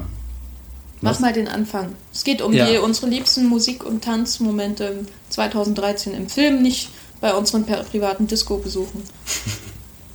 Die erste Szene traue ich mich gar nicht mehr zu nennen, weil es mittlerweile jeder nennt. Aber sie ist trotzdem brillant. Das ist die Spring Breakers Every Time Britney Spears Szene, wo James Franco an einen weißen Flügel geht und offensichtlich nicht Klavier spielen kann, aber trotzdem es tut. Und dann fängt er an, dieses Everytime zu spielen. Dann kommen auch die vier Mädchen dazu und singen das Lied mit oder tanzen auf alle Fälle dazu und stehen da und schauen den Sonnenuntergang. Und wo am Anfang noch die, die absolut christlichen Stimmen von ihm zu hören waren, setzt dann später Britney Spears richtige Stimme ein. Das war schon ein. Es gibt keine schönere Stimme als Britney Spears. Ja, vermutlich. Das war, ich weiß nicht, wer auf so eine Idee kommt, aber was da alles passiert, ist eigentlich unfassbar. Ja. In diesem Moment. Ja. Magst du einen nennen, oder? Äh, ja, meine Lieblingsszene des äh, Jahres, was Musik angeht, ist, glaube ich, äh, aus äh, Nobody's Daughter Hey One von äh, Hong Sang-soo. Äh, der liegt bei der Berlinale. Und zwar sind es eigentlich mehrere Szenen, aber es passiert immer dasselbe. Und zwar hat jemand einen Kassettenrekorder, ich betone einen Kassettenrekorder, Was ist das äh, und spielt nichts mit MP3s äh, und spielt die sieb siebte Symphonie von Beethoven. Er sitzt auf einer Bank und äh, guckt, also jeder, der schon mal einen Film von Hong Sang-soo gesehen hat, kann sich vielleicht vorstellen, dass die siebte Symphonie von Beethoven, die sehr, sehr ja, die passt eher, ich sag's mal so, die passt schon sehr gut in einen Kubrick-Film und so überhaupt nicht in einen Hong Sang-soo. und Sono-Film. Genau. Äh, und sie ist halt sehr, sehr äh, groß und ausladend und äh, pathetisch. Und äh, Hong Sang-soo ist natürlich das genaue Gegenteil. Und äh, das wird mehrmals wiederholt, dass jemand sich dies anhört, so als Beschallung seines eigenen Lebens, wird ja nicht mal aus dem Off eingespielt. Und das ganz, ganz äh, witzig und äh, sehr einfach ja, ich finde das so brillant, weil der, der Film hört dann an dem Moment auch auf. Man hört nur noch die Musik und sieht eigentlich, wie lächerlich das alles ist, was die Menschen da machen. Und das ist sehr schön. Ich bin gerade mega neidisch, dass ich den noch nicht gesehen habe. Das ist allerhand. Ja, ich nicht. ja, ja, Nobody's Daughter Hey One von Hong Sang-soo, der ganz toll ist. Der ist toll. Mindestens so toll wie andere Regisseure, die wir heute schon erwähnt haben. Und toller als 90% derer, die wir noch erwähnen werden. Ja. Hast du noch eine? Ich habe noch eine. In The Bling Ring, jetzt kommt meine Bling Ring-Szene, wenn ich schon ähm, eigentlich so eine ganz kurze Sequenz, nur vielleicht sind das nur maximal 20 Sekunden, eine Autofahrt und im Radio kommt von Kanye West ähm, All of the Lights und dann versuchen sie dazu zu singen. Und das, keine Ahnung, das trifft in diesem Moment, das ist ähm, Bestandteil einer größeren Montage. Aber ich weiß nicht, dieser Moment, das ist so, so ein perfekter Moment aus The Bling Ring, glaube ich, wo, wo ganz viel auch thematisch von diesem Film zusammenläuft irgendwie. Hat mir sehr gefallen. Und man kann nie ähm, so viel Kanye West in einem Film haben. Ja, wir haben auch schon jetzt in dem Podcast mindestens zweimal Kanye West. oh je. Ja, äh, mein äh, weiterer Lieblingsmoment äh, ist auf jeden Fall ähm, Frances Ha. Äh, und zwar Frances, die tanzt und hat zu David Bowie. Und wer Frances Ha gesehen hat, weiß, äh, was damit gemeint ist. Wer Frances Ha nicht gesehen hat, sollte Francis H. gucken und zwar jetzt. In diesem Moment schaltet den Podcast ab und schaut Francis H. Und äh, ich finde, da kommt alles perfekt zusammen. Also ein perfekter Film und äh, David Bowie, der dieses Jahr sowieso sein kleines Comeback gefeiert hat. Und äh, Francis Ha. Hm. David Bowie war dieses Jahr echt in vielen Filmen. Ja, David Bowie ist ja auch toll. Das muss man also sagen, wie es ist. Hm. Ja. Ich weiß gar nicht, wie ich es beschreiben kann, aber ähm, die Szene gibt es auf jeden Fall bei YouTube und sie ist ein, eine Referenz an einen Film, das habe ich auch erst hinterher gelesen, von äh, Leo Carax, der ähm, Holy Motors gemacht hat. Und es gibt wohl eine ganz ähnliche Szene in einem frühen Film von ihm, äh, in dem Dennis Lavant, äh, der Hauptdarsteller aus Holy Motors, äh, zu demselben David Bowie-Lied über die Straße rennt. So. Modern Love, oder welches? War das Modern Love? Ich bin ja, mir gerade nicht sein. sicher. Ähm, ja, auf jeden Fall Francis Ha. Hm. Hast du noch eine? Sehr schöne Szene. Ich habe auch noch eine. Oder nein, keine Szene, vielleicht der ganze Soundtrack von The Master. Ich meine, Master ist extrem sperrig vielleicht, aber. Und dieses Soundtrack an sich ist eigentlich auch gestört, aber gleichzeitig auch der Wahnsinn. Ich weiß nicht, ich glaube, ich habe mir keinen so, so oft angehört und habe immer noch nicht verstanden, was da passiert. Obwohl ich den Master nur einmal gesehen habe, das ist eigentlich auch absurd irgendwie. Müsst ihr vielleicht nochmal schauen, um jetzt zu sehen, wie das wirkt, wenn man sich auf die Musik schon eingehört hat, wenn man, wenn man da drin ist. Und das erste Mal war das echt so richtig befremdlich, als er da am Strand ist und du hörst nur diese ganz schrägen Gitarren klingen und das hört sich eher an wie so Geschrubb, eigentlich schon so fast, keine Ahnung, experimentelle Musik. War das auch von Johnny Greenwood? Ja, ja, genau, Johnny Greenwood. Ähm, der hat ja schon bei There Will Be Blood mit Paul Thomas Anderson. Ich wollte schon W.S. Anderson sagen. Nein, wir reden hier über den kleineren ja, Paul. Wir, wir, wir reden über. ich glaube, ein, bestimmter Blogger rastet gerade aus. Also würde Paul Thomas Anderson in seinem ganzen Schaffen nur einen einzigen Film machen, der ansatzweise die Brillanz eines eines Werkes wie Resident Evil Retribution ja haben würde, dann. Ja, dann das Traurige schon, ist, dass wir das ansatzweise sogar ernst nehmen. Hm. Aber ähm, okay, aber ist das nicht traurig. Es gibt halt auch so Filme wie Magnolia da. Ja, da muss man schon einknicken fast. Ja, aber es ist doch offensichtlich, dass Magnolia im Vergleich zu Resident Evil Retribution und Free Musketeers so einfach mal so ansatz, also nicht mal ansatzweise da rankommt. Ich wollte gerade sagen, Nein. da hast du so einen emotionalen Episodenfilm und auf der anderen Seite die Essenz des Actionkinos im ja. 21. Jahrhundert sind. Ja. Also zwei Filme, die man absolut vergleichen muss. Ja, und soll, also kann, will, weil. Und vor allem man. muss. ja. Hast du noch eine Szene? Ähm, ja, und zwar ähm, ist das jetzt ein Spoiler zu Not Fade Away von David Chase, mhm. der später noch mal eine Rolle spielen wird.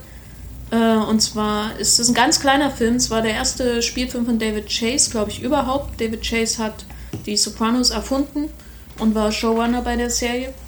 Und Not Fade Away am Ende, also Spoiler, Spoiler, Spoiler, gibt es eine ganz tolle Szene, die ähm, die surrealen äh, Momente von David Chase, die man schon bei The Sopranos durch vielen Traumsequenzen und Traumfolgen, muss man ja sagen, merkt, äh, die, die das auf einmal aufbrechen lassen, Not Fade Away, der sonst eher so ein bisschen nüchtern ist. Und zwar am Ende, äh, äh der Film endet ja auf dem Hollywood Boulevard, glaube ich, auf jeden Fall in L.A. nachts. Und es beginnt zu spielen, äh, die, das Cover von Roadrunner, ähm, interpretiert von Sex Pistols. Und damit kündigt sich schon die Zeitenwende an. Und dann taucht auch noch die ähm, Schwester von der Hauptfigur auf und äh, beginnt zu tanzen. Und das ist quasi die absolute, per, absolut perfekte Kombi äh, für ein Ende äh, eines Films, der sich mit einer ganz speziellen äh, Phase der Geschichte Amerikas, aber auch der, vor allem der Kulturgeschichte Amerikas befasst. Und der quasi, oh, hier kommt gleich die Neuköllner Untermalung schlechthin ähm, der sich damit befasst und quasi den, den Übergang schon andeutet in seinem Ende zur nächsten Phase. Und das ist so schön, die Szene. Ich mochte auch diese Zerbrechlichkeit, dass er einfach an ihr vorbeiläuft eigentlich und, und obwohl sie sich ja ihr Leben lang kennen, fast nicht wahrnimmt oder vielleicht wahrnimmt, aber trotzdem reden sie ja, glaube ich, gar nicht. Ich glaube, das ist, äh, die sollen sich gar nicht sehen. Das ist einfach, ja, einfach da, der Moment, da ist der Film äh, kommt, geht einfach auf eine andere Ebene. Und, und sie steht mitten in der Straße, mitten und in der Nacht. Und sie spricht mit uns und sagt ja quasi, äh, äh, Amerika hat zwei Dinge erfunden, die Atombombe und Rock'n'Roll. und eins davon wird siegen. Und äh, der Film macht sehr deutlich, woran er da glaubt in dem Moment. An die Atombombe. Ganz genau. das ist wie in Doctor Strange am Ende. Alles explodiert und alle sterben. Ist, und deswegen ja. ist Not Fade Away auch ein, äh, ein sehr ironischer Titel. Also Not Fade Away ist David Chase How, äh, Doctor Strange. oh, Or How I Learned to Stop Worrying and Not Fade Away. ja. Ganz genau. Ja, hast du noch einen? Ich habe noch einen. Ähm, schon wieder einen ganzen Soundtrack, habe ich auch schon mal im Podcast erwähnt, nämlich zu Great Gatsby. Und dann vielleicht ganz konkret eine Szene, nämlich diese allererste Party-Exzess-Szene. Und was ich da so toll finde, das habe ich ja damals schon erzählt, deswegen würde ich da jetzt gar nicht mehr. Kommt mehr da Kanye West vor? Nee, seltsamerweise nicht irgendwie, gell? Skandal. Das, ich weiß nicht, kommt so viel vor, echt alles, alles, was je musikalisch erdacht wurde, außer der größte musikalische Künstler überhaupt, wird hartnäckig von Bas Lerman ignoriert. Das ist echt dreist. Hm. Hast du noch eine oder? Nee, ich habe nichts mehr. Dann mag ich noch eine aus unserer Loon Davis nennen, wenn Oscar Isaac und ähm, Justin Timberlake mit noch irgendeinem dritten Dude zusammen eine Aufnahme machen, nämlich das Stück heißt Please, Mr. Kennedy. Das ist doch nicht irgendein dritter Dude, das ist, ist das Adam denn? Driver aus Girls, ah. der Freund von Lena ja, Dunham. Oh Und das sage ich als jemand, der den Film nicht mal gesehen hat. Ja, das ist echt gerade peinlich. Ich konnte mich da beim besten Willen nicht mit entsinnen. Weil äh, Adam Driver hat nämlich auch in Francis H. mitgespielt. Das weiß ich wieder. Ja. Ja. Ne? Weil Adam Driver wird immer solche Menschen spielen. Ja, Adam Driver kommt aber gerade ganz gut, groß raus, ja. sag ich euch, da draußen. Aber ich wollte noch was zu der Szene sagen. Ja, kannst ähm, du gern.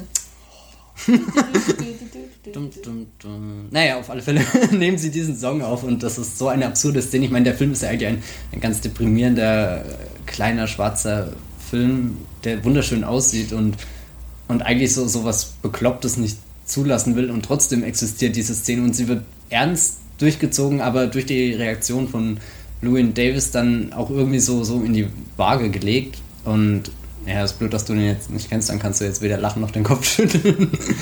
ja. Ich kann trotzdem so tun, als würde ich lachen. Hm, das ist nicht so überzeugend. ja, ich bin sicher, die Zuhörer wissen, was ich meine.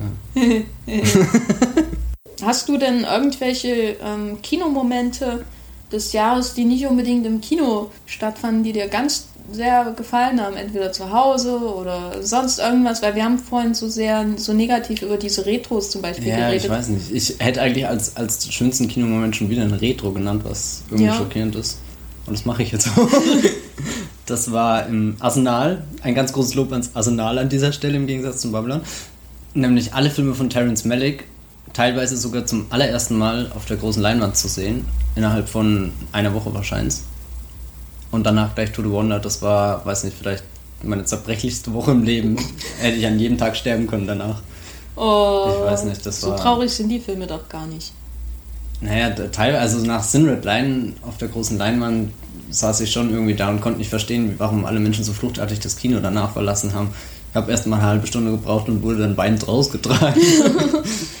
Dann hast du einen Tempel für Hans Zimmer erbaut. Was? nee, ich hab. Ich, ja, die, die, Hans Zimmer Musik ist echt schön in dem Film. Ja, muss, ich, mu, muss mal ähm, gesagt werden. Nein, das war echt ein, ein sehr schönes Erlebnis. Auch das so dicht aneinander zu erleben einfach. Auch diese Entwicklung am Anfang von diesem fast noch groben und, und, und unförmigen Badlands, der ja, ich weiß nicht, für, für Terence Malick Verhältnisse echt wild ist und und richtig kantig und nach. Und, und verständlich. Ja, was heißt verständlich? Er ist halt so, so, na, so, so linear und. Äh, Achso, ja, okay. Mhm. Es ist fast sein, sein konventionellster Film, so in diesem Sinne dann vielleicht. Und, und wie er sich immer mehr loslöst und, und am Ende bei Total Wonder wirklich nur noch dieser Augenblick zählt. Und das war schon sehr spannend zu beobachten. Ja, ich bin neidisch auf dich, dass du da warst. Was war denn dein, dein also, Kinomoment außerhalb des Kinos? Also mein Lieblingskinomoment außerhalb des Kinos war wieder im Zusammenhang mit meinem Urlaub, weil ich den Rest des Jahres nichts erlebt habe. Guck, und ich war Kino. gar nicht in Hongkong, deswegen ja, ja, ne? gehe ich so oft ins Kino. Oh Mann. Ja, nee, und zwar äh, habe ich die Locations abgesucht von verschiedenen Filmen, die ich mag. Einer meiner absoluten Lieblingsfilme ist äh, Throwdown von Johnny Toe, weil ich gucke nur Filme von Johnny Toe oder mit Anthony Wong. ähm, oder beides. äh, und bei Throwdown spielt er dann nicht mit. Na egal. Auf jeden Fall habe ich Throwdown da Location ausgesucht. Wer Throwdown kennt von euch, das ist ein Judo-Film.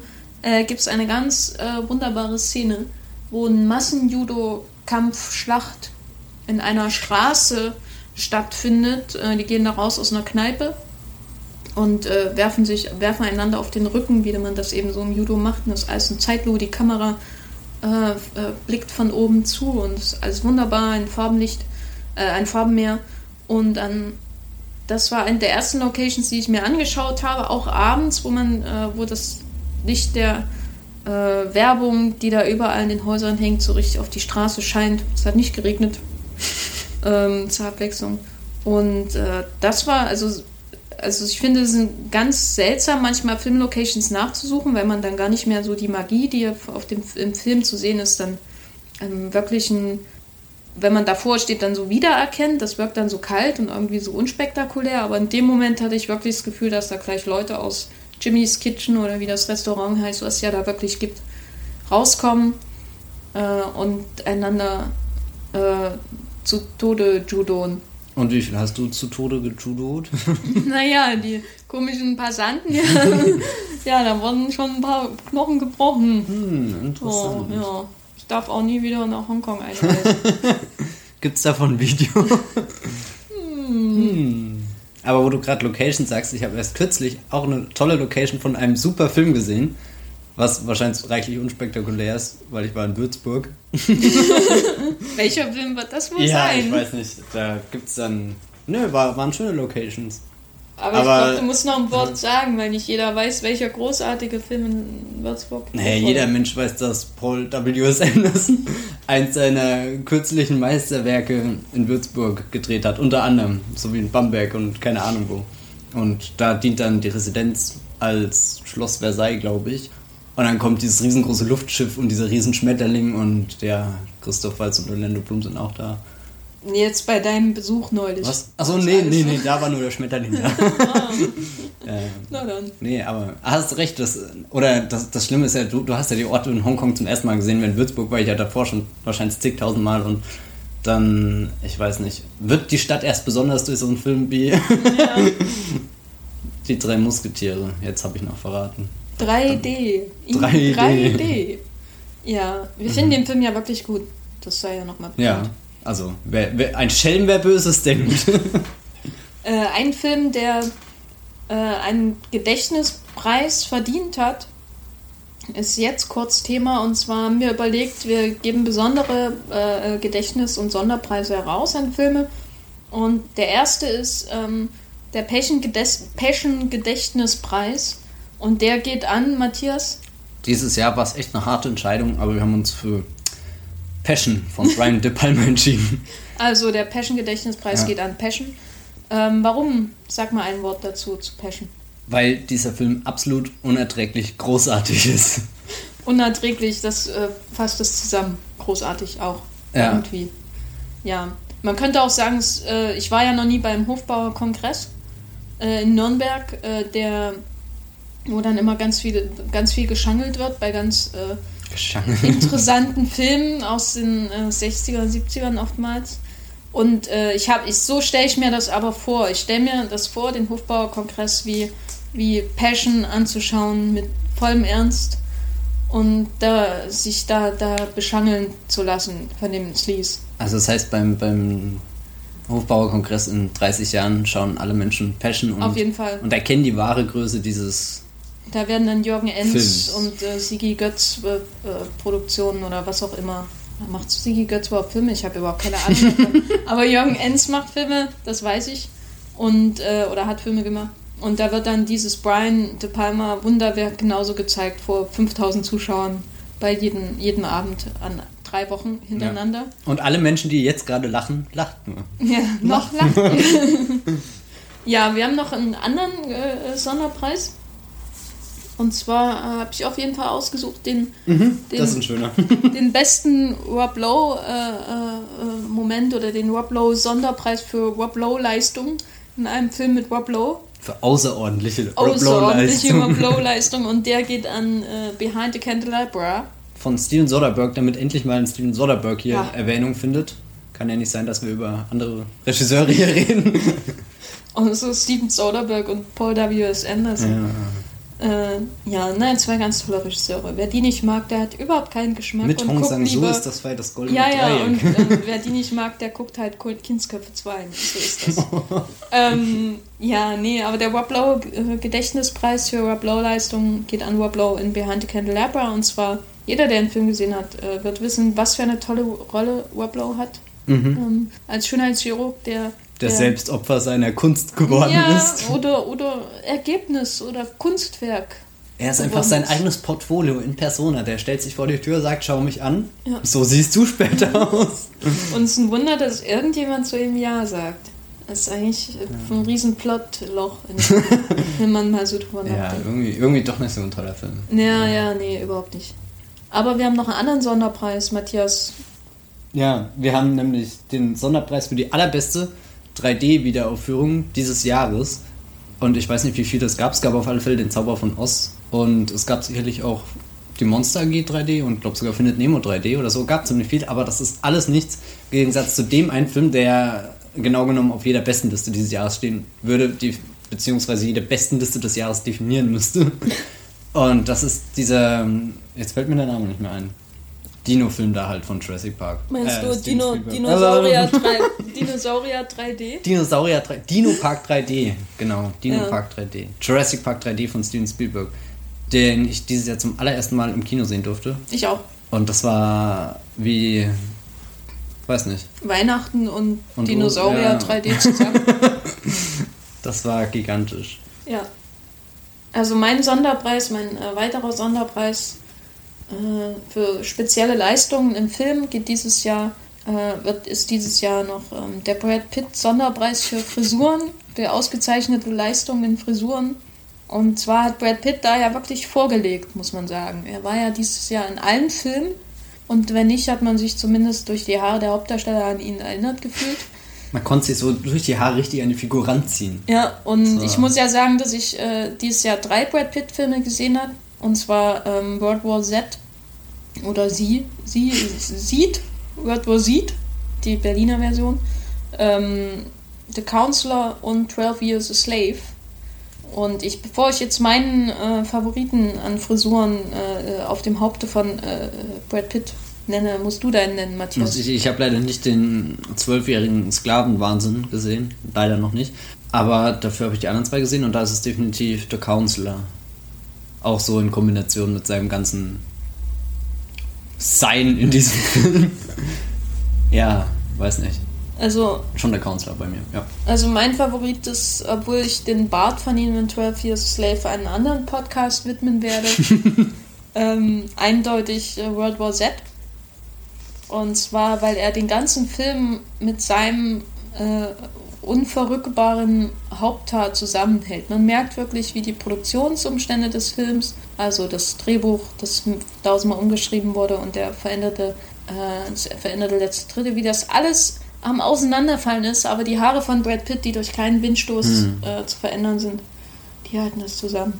Da kommt die wahre Größe von einem Regievisionär wie diesem Mann. Dessen Namen nicht genannt werden genau, darf. dessen Namen nicht genannt werden darf. Ja, ja, das, das tritt da zutage in der Frisur von Brad Pitt. Absolut. Hm. Das war auch, ja, schon außergewöhnlich, oder? Ja, ja, na, es gibt ja Studien über die großen Produzenten des Hollywood-Kinos, so aus den 30er und 40er Jahren, über Jack Warner und David O. Selznick und so. Aber irgendwann wird es auch eine Studie geben über World War Z und wie der, die Haare des Produzenten Brad Pitt diesen Film zusammengehalten haben. Mit der Kraft von 30 Mhm. äh, Hollywood-Produzenten, möchte man sagen. Nicht mal Harvey Weinstein konnte sich was abschneiden. Nein. oh, der war nicht gut. Der war so, ganz schlimm. tun wir so, als hätte es nie gelesen. Äh, und gehen weiter, äh, bevor wir zu unserer großen, äh, zu unserem großen Top 10 äh, Rundumschlag kommen, äh, möchten wir noch kurz über Serien reden. Und äh, ich glaube, meine Nachbarskinder wollen auch mitreden. Hallo. Äh, ich hoffe, ihr hört die nicht. Und wenn, dann, äh, das war Absicht. Ähm, Matthias, hast du einen Serienflop des Jahres Ja. eigentlich? Welcher ist es? Es ist erschreckenderweise die vierte Staffel von The Walking Dead gewesen. Hattest du da noch Erwartungen, Matthias? Als damals auf der Comic-Con dieser 4-Minuten-Trailer veröffentlicht wurde, ich meine, nach der dritten Staffel war echt keine Motivation mehr da, aber dieser 4-Minuten-Trailer sah so gestört geil aus. Aber das kann man jetzt von der Serie im Nachhinein nicht mehr wirklich sagen. Nee. Das war schon ein Flop auf vielen Dingen und, und gerade auch der neue Showrunner-Wechsel hat sich irgendwie als, als nichts entpuppt. Wie immer eigentlich, oder? Ja, ja wobei Scott und Gimple war ja damals eben für die beste Episode der dritten Staffel verantwortlich. Da, also ich glaube schon, dass, dass da viel Potenzial da gewesen wäre, um was rumzureißen, aber letzten Endes eine, eine oder was heißt die, die vierte Staffel ist ja noch nicht ganz durch, zumindest ist diese erste Hälfte ist in sich einfach eine Füllerhälfte, kann man fast sagen so eine Hälfte, die mit Episode 1 anfängt und mit 8 aufhört und du kannst du letzten Endes als ganzes Stück aus der kompletten Seriengeschichte jetzt rausnehmen und kein Mensch würde je irgendwas bemerken, dass was fehlt. Das war echt schon hart. Also echt so, so eine Bankrotterklärung dafür, dass, der Serie, dass die Serie einfach momentan keine Vision mehr hat, die sie verfolgt. Das ist echt sehr schade. Ja, also was Visionen angeht, habe ich auch einen absoluten Flop. Äh, und zwar eine Serie, die vielleicht zu viel Visionen hat, und zwar zu viel Visionen von einer anderen Serie namens Dexter. Äh, nämlich Homeland, die dritte Staffel lief ja da dieses Jahr in den Staaten.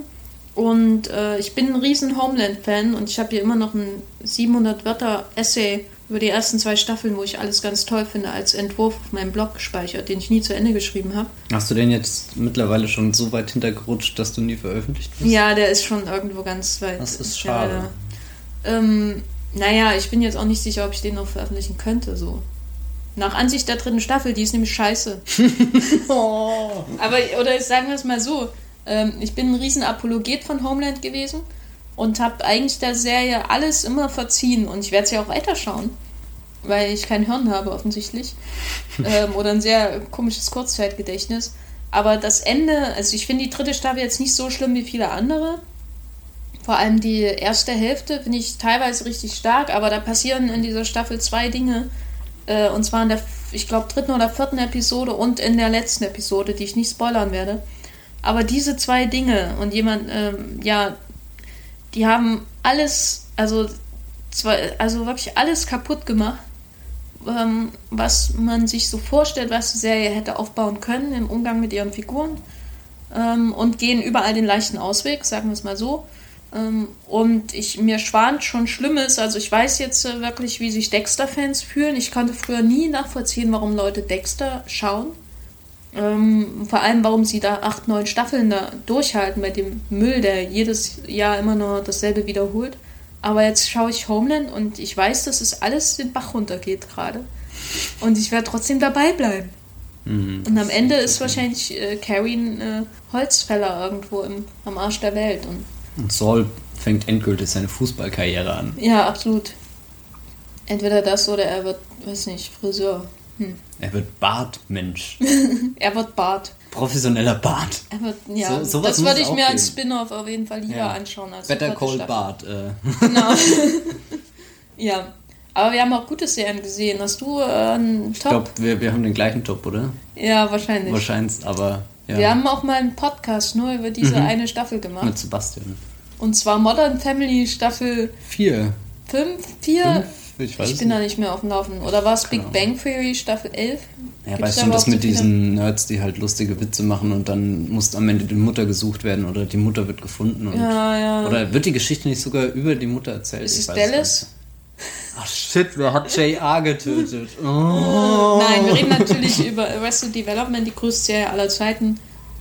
Seit The Wire. War vorher, aber ist egal. Ja, nein, ich glaube, The Wire ist auf der einen Seite des Seriengroßseins das größte und Arrested Development auf der anderen Seite des Seriengroßseins das größte. Ja, na, ich finde es immer schwer, weil ich finde auch, dass die ersten drei Staffeln von Monty Pythons Flying Circus das unschlagbare am unschlagbaren Comedy-Himmel sind und die ersten zehn Staffeln von Simpsons. Aber Arrested Development ist schon das Beste, was Amerika seit den Simpsons an Comedy-Sachen hervorgebracht hat. Und äh, die vierte Staffel, obwohl sie einige Probleme hat, war für mich das absolute Highlight des Jahres, weil es, glaube ich, wenig, ähm, wenig Franchises oder, oder Reihen oder so schaffen, nach so vielen Jahren Pause zur alter Stärke wirklich zurückzufinden. Meistens ist es ja dann doch nur Episode 1, was da kommt. oh. Und ich gehe jetzt mal kurz raus, wenn Matthias ja. heult. Und zum Glück ist noch nicht 2014, sonst müsste ich jetzt auf Flop, als Flop auf jeden Fall noch Sherlock aufzählen. Ja, Aber darüber ist, reden wir nicht. Wir, wir könnten vielleicht sogar einen extra Sherlock-Podcast machen, so nach drei Oh, ich will einfach nicht mehr drüber nachdenken. Ich will, dass es vorbei ist. Das Endlich, dass mein Sonntag. letzter Recap geschrieben ist. dass ich nie wieder bis zum übernächsten bis Jahr zu den, und es darüber nachdenken muss, wie furchtbar Sherlock geworden ist. Und, oh, und Stephen Moffat, geh weg. Ja, aber kommen Nein. wir jetzt zum großen Highlight ja. dieses Podcasts. Ihr verbliebenen drei Hörer.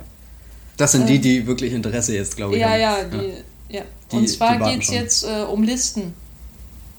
Wir haben, wir reden ja die ganze Zeit nicht ausschließlich über Deutsch-Kino und DVD-Starts, sondern vor allem alles, was wir letztes Jahr so geguckt haben und da ist eben viel dabei, was erst dieses Jahr ins Kino kommt. Ähm, und wir haben äh, Listen gemacht, und zwar die Top Ten Liste der besten Filme des Jahres. Jeder selber für sich, weil unser Geschmack überhaupt nicht übereinstimmt. Ähm, und wie machen wir das? Jetzt wollen wir einfach, jeder sagt jeweils seinen zehnten Platz, dann sagen wir neunten und dann ja, in machen. drei Stunden sind wir dann bei ja. Platz 1. Immer abwechselnd. Gut, dann sage ich meinen zehnten Platz, Pain and Gain, und du, du musst es begründen. Okay. Was Jenny an diesem Film mochte, ist das. Oh Gott, muss ich jetzt mich intelligent anhören, wenn ich deine Meinung vertrete? Nein, ich glaube, dir hat einfach gefallen, dass das so ein Michael Bay-Film ist, der sich gut in dieses Jahr der, der Spring Breakers eingeordnet hat der äußerst selbstreflexiv mit seiner Thematik umgegangen ist und vor allem den Fehler, den Michael Bay nicht gemacht hat, dass er seine Figuren einfach nur hassenswert bloßgestellt hat, sondern am Ende doch irgendwie die aufrichtige Liebe für dieses verdorbene Schicksal dieser Menschen da in Amerika empfindet und, und vielleicht ist es deswegen auch sein allerehrlichster Film, den er je gedreht hat. Hast du den auch in der Top 10? Du hast es nämlich ganz hervorragend gemacht. Echt? Dankeschön. Nee, ich habe leider nicht in der Top 10. Mein Platz 10 ist Pacific Rim, das darfst du jetzt erzählen. Oh, also, du hast ihn nur auf 10? Ich, ich habe so ein schlechtes Gewissen, aber Nein, ja, ich habe leider nur auf 10. Bei mir, bei mir ist er auch rausgerutscht durch andere Ach, du Filme. hast ihn gar nicht drin? Oh ja, eigentlich war er bei mir ja bei der, der Liste der Kinostarts. Wir können ja später dann noch ein paar Filme irgendwie noch einfach erwähnen. Ja, bei der Liste der, der Kinostarts war er bei mir auf 10 und mhm. ich glaube, der Matthias hat ihn reingenommen, weil es der äh, unterhaltsamste Blockbuster, reine Blockbuster, der nicht im Weltraum spielt, des Jahres ist. Unter anderem doch irgendwie im Weltraum. Ja, aber nicht so, so der, der unterhaltsamste Blockbuster des Jahres äh, ist, das, äh, der nicht, der von einem Mexikaner gedreht wurde, der nicht Alfonso Cuaron heißt. Ist das eine Einschränkung, die dir zusagt? Das ist cool, ja. Und, äh, aber ich bin wiederum schockiert, dass man Mexikaner sogar einschränken muss. Ja, zum Glück hat äh, Inarito keinen Blockbuster dieses Jahr gedreht. Macht er aber Kommt er jetzt mit seinem Superheldenfilm ja, da, Birdman genau. oder was Birdman, ist das? Birdman. Ja. Dann kommt die mexikanische Trias zurück. Ja, Matthias findet den Film so fantastisch, weil er es schafft, äh, die, dieses große, äh, doch eigentlich ziemlich stumpfe Thema des Roboter versus Monster Kampfes, äh, den Pacific Rim mit viel Liebe zum Detail und zu den äh, klassischen Godzilla-Filmen aufnimmt, äh, mit so, so vielseitig und als elementaren Kampf äh, darstellt, der wirklich nicht nur stumpfes Dreschen ist, sondern äh, ein richtiger Farbrausch äh, zwischen Meer und Stadt, äh, der da wechselt und auch an die Tiefen, die Tiefen der Tiefen der Welt geht zum, zum Breach. Sehr schön. Zum Pacific Breach. Und der Ringo Kikuchi hat und, und One Pullman und ganz äh, ausgezeichnete Reihe von, ähm, von äh, äh, Charakterdarstellen und er hat Stecker Pentecost. Äh, der Idris Elba spielt. Genau, der Name spielt Idris Elba, ist ja. eindeutig. Ja. Das ist faszinierend. Ja. Es gibt keinen größeren Film dieses Jahr, der, der seinen Anspruch auf Großsein auch einhält, würde ich sagen. Ähm, ich habe noch einen neunten Platz und zwar Zero Dark Thirty und das hat Matthias vorhin schon sehr gut beschrieben. Die letzte Szene des Films oder die vorletzte ähm, Zero Dark Thirty ist, glaube ich, der einzige Titel hier ohne, der in der Liste auftaucht, der schon zur quasi letzten Oscar-Saison gehört. In meiner Liste, der auftaucht. Ähm, und das ist so auch der Film neben Vergleich zu Django Unchained oder Lincoln, die ich auch alle sehr mag, äh, der wirklich sich so reingefressen hat ins Gedächtnis, wo ich schon mir schon seit einem Jahr vornehme, ihn endlich wiederzusehen. Ähm, und ich finde, es ist die perfekte Mischung aus, aus äh, Action oder als aus Thriller mit Action-Elementen, aber auch einfach so reiner Prozess-Thriller. Äh, und das bessere Homeland, muss ich jetzt sagen. Nach einem Jahr. Hast du Platz 9? Ich habe Platz 9. A Touch of Sin. Oh. Dazu kannst du jetzt leider nichts sagen. Von Jia K. Ja, oder magst du es trotzdem probieren? Matthias fand den Film gut. Ja, ich fand ihn gut. Ich habe ja vorhin schon viel über die Stelle geredet, diese eine Sequenz mit dem Bahnhof. Und auch ansonsten ist es ja ein eher episodischer Film, der das Schicksal von vier Menschen in einen Zusammenhang, Kontext, was auch immer setzt und da halt sehr parabelförmig aufgebaut ist. Wurde mir nur nicht vorgeworfen, dass, oder was heißt vorgeworfen, angemerkt, dass parabelförmig scheinbar ein Wort ist, das ich sehr gern gebrauche. Aber bei diesem Film. Wie sind denn so die Mikrokosmen in diesem Film? Die Mikrokosmen gehen eine äußerst präzise Symbiose mit den kolportierten Sonarien. oh Gott, nein, ich höre auf zu reden. Ja, nee, ein ganz toller und, und vielschichtiger Film, muss man glaube ich das sagen. Ich habe ziemlich lange drüber nachgedacht und auch ein paar Gedanken davon irgendwo aufgeschrieben. Wo verrate ich nicht?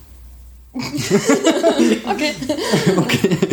Ähm, ja, mein Platz 8 ist auch aus China wie Touch of Sin, aber könnte ander, äh, unterschiedlicher nicht sein. Und zwar Journey to the West, Conquering the Demons von Stephen Chow, der sein, hier seinen ersten Film seit CJ7 macht. Wer Stephen Chow nicht kennt, das ist der Mann hinter Kung Fu Hustle ähm, und Shaolin Soccer, beziehungsweise Deutschland Shaolin Kickers, weil wir nicht wissen, was Soccer ist. äh, und Stephen Chow. Ist Kickers Fußball oder was? Nein, in Kickers haben sie immer Volleyball gespielt damals in der ah. Serie. Das weiß doch jeder. So, Stephen Chow ist, ähm, da, da hole ich gerade alle Filme nach. Und äh, äh insofern kam der gerade richtig. Stephen Chow ist der, der Meister der ähm, äh, Slapstick-Komödie in Hongkong und jetzt auch in Festland China. Und Journey to the West ist ein ganz ausgezeichneter Fantasy-Film von ihm geworden. Über den Monkey King, das ist eine sehr berühmte Sage äh, aus der chinesischen Kultur, die von ihm äh, wirklich mit, also mit Ideenreichtum, aber nicht überladen äh, dargestellt wird, mit viel äh, Filmreferenzen. Die, die erste groß, groß mein, eine meiner absoluten Lieblingssequenzen des Jahres, die habe ich ganz vergessen vorhin, die erste Sequenz ist ein äh, wunderbarer Hommage an Der Weiße Hai von Steven Spielberg, aber auch die dann umkippt, aber und dann Richtung Jackie Chan-mäßigem Slapstick geht und äh, das ist ganz toll, wie er die, diese Düsternis äh, und Mord und Totschlag wechselt mit Humor. Das kann eigentlich nur Stephen Chow. So, und ich glaube nicht, dass der Film so gut ist wie Shaolin Soccer zum Beispiel. Ähm, aber es ist ein ganz toller äh, chinesischer Blockbuster. Absolut zu empfehlen. Kommt wahrscheinlich nicht nach Deutschland. Wie funktioniert die Weiße Hai-Referenz? Die Weiße Hai-Referenz ist, äh, ist ein Däm Dämon so im, da ist ein Dämon im See und um, das, um den See herum ist ein Dorf. Und der Film fängt wirklich so an, aber ich wusste, ich habe vorher überhaupt nichts über den gelesen, ich wusste nur, es geht um Monkey King. Der Film fängt an, ein Vater und seine Tochter, die so am Wasser spielen, ist alles lustig und so.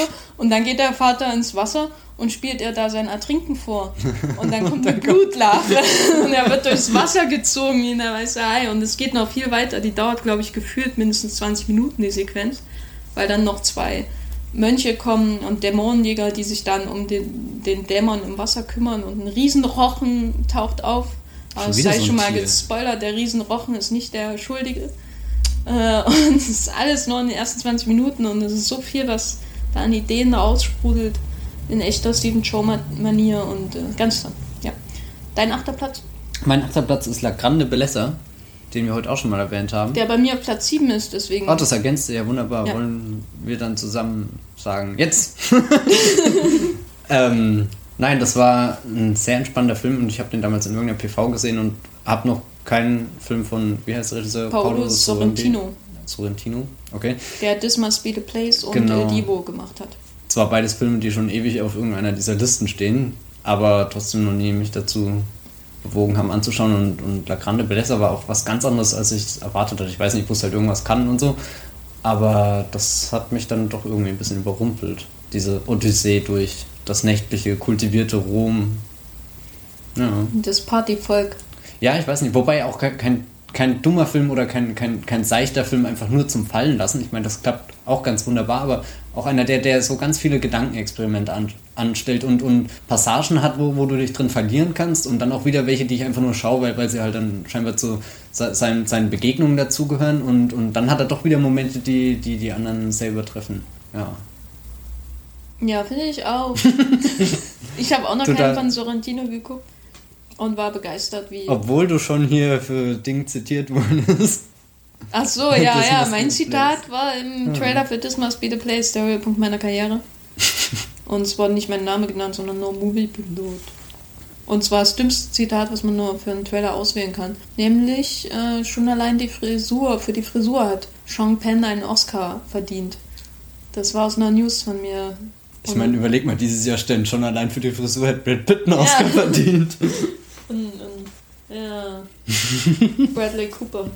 Zu meinem sechsten Platz hast du bestimmt auch was zu sagen.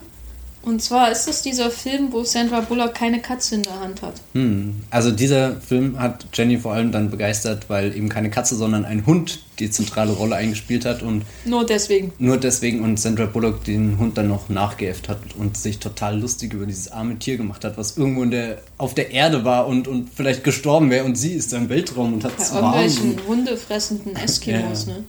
Nein, ich glaube, was das Tolle an diesem Film ist, dass. Äh, Wir können ja nochmal sagen, um welchen es geht. Achso, ja, Gravity. bei, oh. der steht bei dir auf welchem der Platz? Der steht bei mir auf Platz 3, äh, 2, 2 auf Platz 2, Spoiler. Ähm, ja, dass er einen ab Minute 1 in den Weltraum hineinreist und also schon dieses Opening, was an, eine ziemlich große Plansequenz ist, so, so kompromisslos in, in diesen Weltraum einführt und man eigentlich auch genauso verloren ist wie die Figuren dort. Und es geht einfach mehr um das Erleben, dieses Schwindelsgefühl, die, diese Panikattacke, die sie kurz hat, das Mitatmen, dass, dass sich der Puls tatsächlich an den, den, den, die, die Anspannung anpassen kann und so. Das war schon sehr mitreißend. Ich glaube, das ist einfach ein Erlebnis, so das absolute Kinoerlebnis, was man haben kann. Wobei ich auch sagen würde, dass er es schafft, darüber hinaus ein sehr einfachen, eine sehr einfache Geschichte, also tiefe Emotionalität zu verleihen, weil die ganze Geschichte mit Sandra Bullock und ihrer Tochter und der Kreislauf des Lebens, den der Film dann quasi nachbaut ab der ersten, ab der äh, zweiten Hälfte, ähm, das ist nicht einfach nur so, um zu verschleiern, dass es eben eigentlich nur um die Technik geht, mhm. sondern ich finde, man merkt wirklich, dass es eine emotionale Geschichte ist, die ähm, der dem technischen Aufwand nicht aufgestülpt wirkt, sondern das eine ähm, bedingt das andere und das ist das, was mir wirklich sehr gut an Gravity gefällt. Auch wenn der Film für mich nicht an Children of Men herankommt, aber das ist auch Äpfel mit äh, äh, Apfelsinen vergleichen. vergleichen ja. Ich habe auch oft drüber nachgedacht, jetzt so, ich habe den Film ja ein paar Mal gesehen. Oh, äh, unter zehnmal? Und ähm, dass vielleicht dieser durchschaubare, strukturierte Aufbau deswegen so gut funktioniert, weil, weil man sich nicht mit was Unnötigem auffällt, sondern auf der einen Seite erleben kann und auf der anderen Seite ganz klare Punkte hat, an die man sich festhalten kann. Ich weiß nicht, das, das funktioniert einfach. Das ist das Faszinierende. So, so ein Film, wo, wo wirklich durchdacht ist, glaube ich. Und, und egal wie dünn das Drehbuch von manchen Menschen beschrieben wird oder auch nicht, oder wie blöd die Frauenfigur auch von Sandra Bullock sein mag, oder ich weiß es nicht der, ich weiß nicht, der, der Film in sich ist so, so unglaublich stimmig, das schaffen echt sehr wenige. Uns ist ein Film, wo, wo das, der Kampf ums Überleben, der in Blockbustern ja immer so wichtig sein soll, angeblich, nicht nur, also der ist in Blockbustern ja meistens nur da, um Zerstörungen zu rechtfertigen und bei Gravity geht es wirklich nur ums pure Überleben und das war ist wirklich sehr schön. Und der einzige Akt der Zerstörung ist ja dann tatsächlich handlungsessentiell. Ja. Ja. Weil du gerade schon Platz 6, ich bin erst bei Platz 7. Dann sag dein Platz 7. Darüber kannst du, glaube ich, was sagen. Das ist dieser Johnny To-Film, der da kam. Oh, der ist bei mir auf Platz 1. Oh, tatsächlich. Interessant. Also ich habe zwei Platz 1, zwei Plätze 1, zwei Platz 1. Hm. Äh, aber es ist gut, dass ich jetzt schon drüber reden kann. Und zwar haben wir Drug War zusammen beim Fantasy Filmfest gesehen in Berlin dieses Jahr. Du meinst auch Drug War und nicht Blind Detective, ne? Ich habe nur Drug War leider gut. gesehen. Äh, Drug War ist ähm, ein Meisterwerk. Und, und, der nächste. Und der nächste. Und ich habe was drüber geschrieben, aber ich sag nicht wo. Ja, wo, wo, ist das denn? ähm, nein, Drug War ist, finde ich, äh, ein, ist eine, eine oh, jetzt muss ich den Film in Worte fassen. Ähm, ist ein äh, richtungsweisender Film, glaube ich, für Johnny To, weil es ein erster Gangsterfilm ist, den er in chinesischer Koproduktion gemacht hat. Und der ist insofern großartig jetzt herausgehend von der Hintergrundgeschichte, dass er es schafft, sich nicht zu kompromittieren, aber auch nicht äh, wirklich ähm, sich mit der Zensur, sie, äh, die Zensur quasi angreift oder wirklich so äh, Full Front, äh, Full Frontal ist ja ein bisschen eklig. äh, frontal die Zensur angeht oder so und das thematisieren, so einfach alles aufs Spiel setzt. Also es ist ein sehr ausgeklügeltes Werk, das sich so herumschlängelt um das Problem der Zensur und das Problem, dass Bösewichte in chinesischen Filmen nicht, überle äh, nicht, nicht davonkommen dürfen, gerade Gangster nicht, gerade Drogenhändler nicht.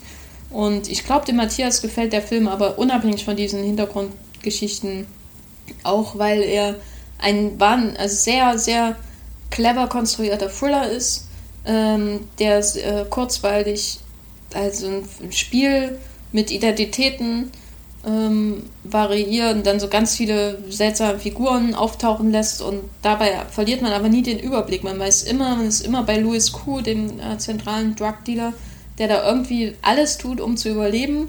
Äh, äh, was es noch ist, man weiß nie so richtig, wie man ihn einschätzen soll.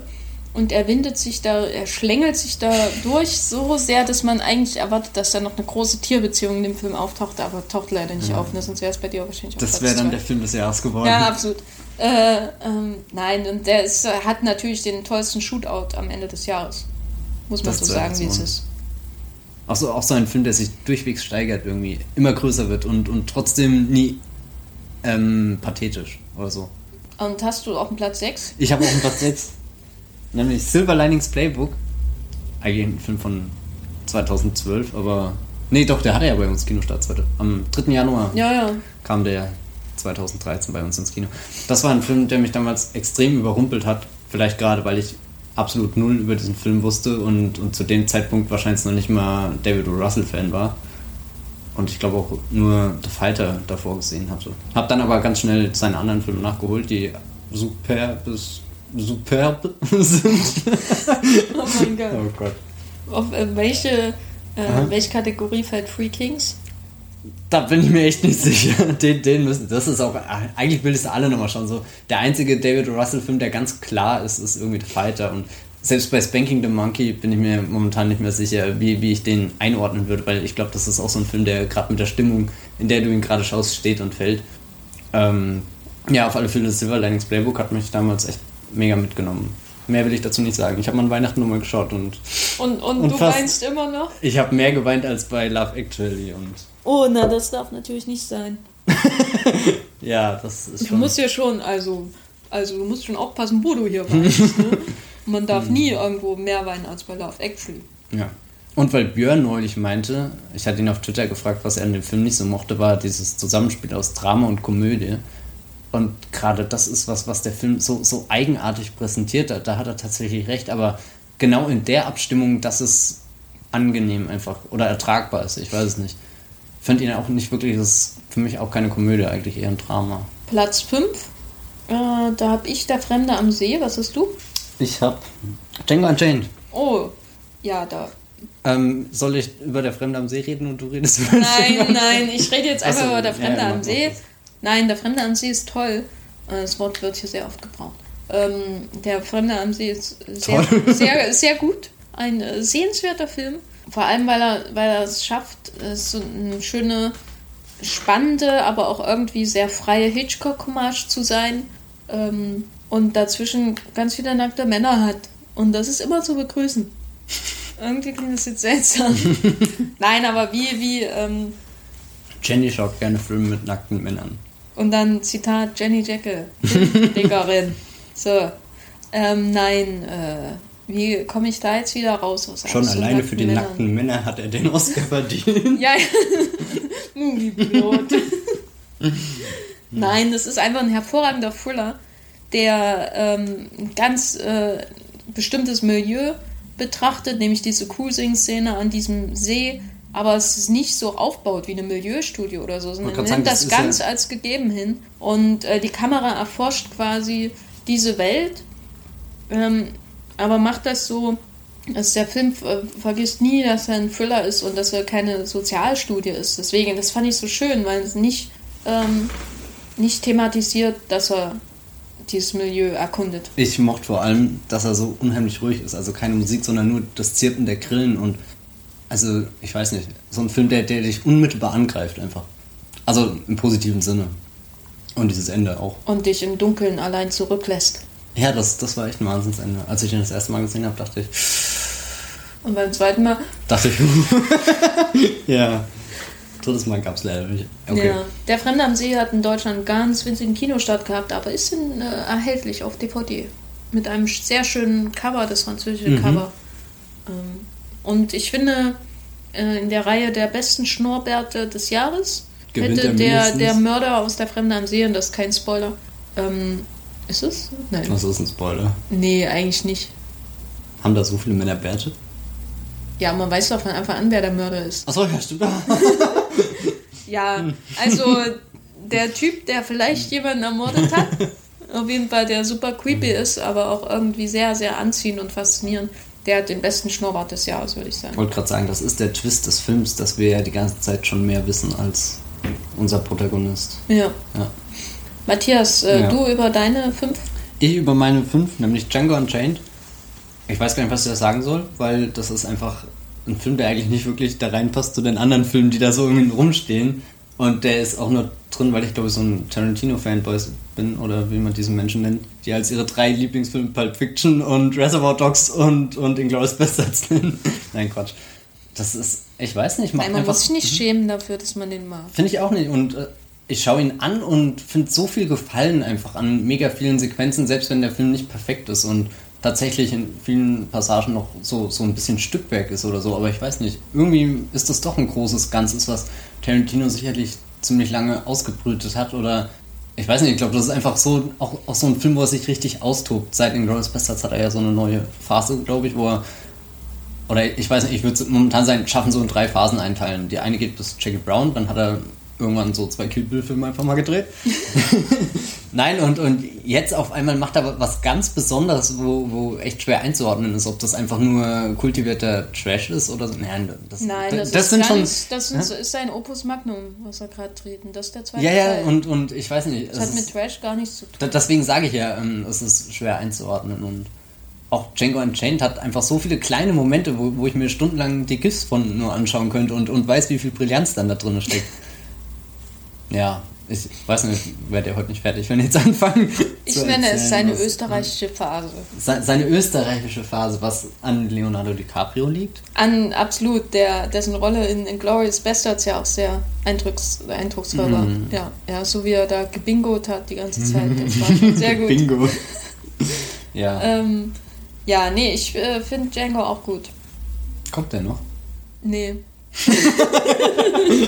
Ja. Nee, das liegt einfach daran, dass es so lang her ist und ich habe irgendwie so viel über den Film äh, geschrieben und gedacht und geredet, dass ich irgendwie so einen Überdruss hatte. Dann deswegen muss ich jetzt einfach mal gar nicht mehr über den Film nachdenken. Hm. Danke, Matthias, dass ich wieder über den Film nachdenken muss. I'm so sorry, but no, I'm not sorry. ähm, ja. So, ähm, Platz 4 da habe ich einen Film, der bei dir auch vorkommt, sage ich jetzt einfach mal so. Welcher ist das denn? Francis H. Ja, aber der kommt bei mir noch nicht. aber Platz 3. Yay, Platz 3. Nein, Francis H. ist super. Genau, Francis H. mag Jenny vor allem. Nein. So. Achso, was? Nein, Francis H. Mhm. ist einfach äh, Francis H. Ich habe davor äh, noch keinen äh, äh, Noah Baumbach-Film gesehen, sondern nach Francis H. den erst Greenberg, der eine sehr schöne Ergänzung darstellt. Und Walter Mitty ist dann für Greenberg eine noch bessere Ergänzung. ähm, und äh, Francis Ha ist einfach ein ausgezeichneter Lebensabschnittsfilm über Francis. Ist nicht die, die komplette Biografie von dieser Francis, die nicht so richtig weiß, was sie machen soll, aber irgendwie ganz genau weiß, was sie machen soll und nur noch diesen Stupser braucht, um das endlich wirklich professionell und so zu machen. Und äh, das ist. Also dieses Nichtsmachen professionell zu machen. Ja, ja. Darin ist sie aber sehr gut. Äh, und das so toll ist an dem Film, dass Francis halt immer wieder aufsteht, egal was kommt. Und äh, ich weiß gar nicht, der, der verspürt einfach, der Film versprüht einfach so eine wahnsinnige Lebensfreude, ohne Little Miss Sunshine zu sein. Was die größte Beleidigung wäre, die man so sagen kann. Ähm, er ist auch überhaupt nicht hipstermäßig oder so, obwohl er in demselben Milieu spielt wie ganz viele schreckliche äh, ähm, äh, New Yorker Problemfilmchen von Leuten, die nur Max haben und riesen Apartments. Und er geht dem allen aus dem Weg, weil er immer bei dieser Figur von Greta Gerwig bleibt und immer ähm, ihr Francis aufstehen, ihr aufbäumen, ihr sie letztlich nicht unterkriegen, obwohl sie eigentlich nicht genau weiß, was überhaupt und wohin und warum eigentlich und so. Fragen, die sich ja jeder irgendwann mal stellt. Und das finde ich so äh, schön. Der, also einfach so ein schöner Film. Ja. Ich weiß gar nicht, wie, das, wie ich das irgendwie abstrakter beschreiben soll, außer es ist schön.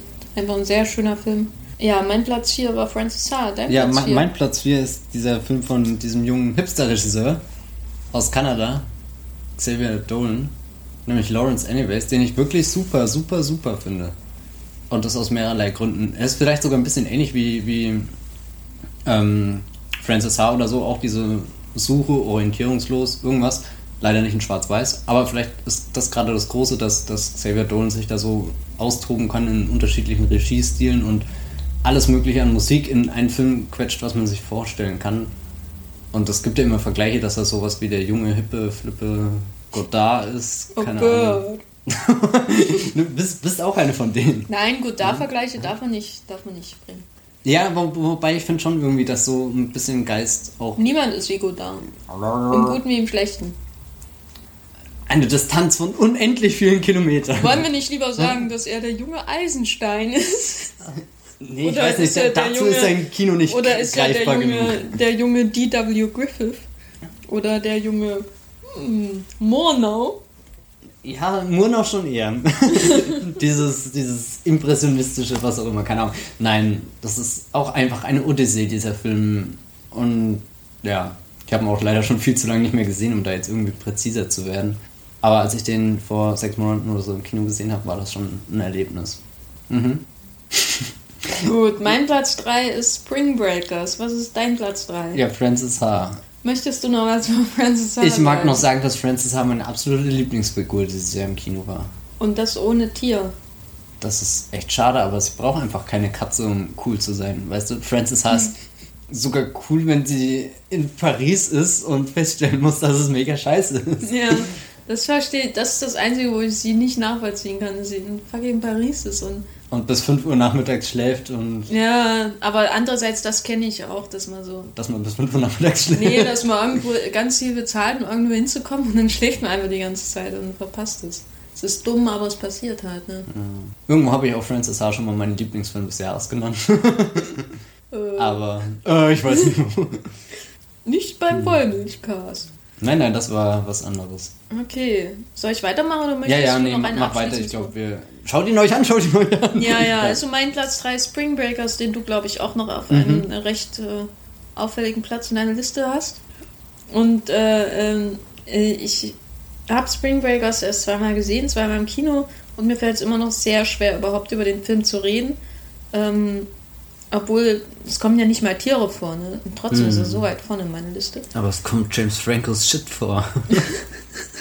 Ja, Spring Breakers ist einfach, finde ich, es- gibt keinen Film, der das Kinojahr 2013 so gut zusammenfasst wie Spring Breakers vom Exzess über diese Ausnahmemomente, wo man dann einfach nur bewundernd dasteht, bis hin zu einer gewissen Ermüdung im Mittelteil, die, deswegen der Film bei mir nicht auf Platz 1 gelandet ist.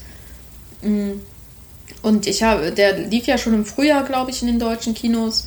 Und äh, er ist, ist der, der lässt einfach nicht los. Der hat sich da festgebissen und ist, glaube ich, der Film, an dem man sich dann noch abarbeiten muss in den nächsten Jahren an Spring Breakers, ob man ihn mag oder nicht. Man kommt nicht dran vorbei.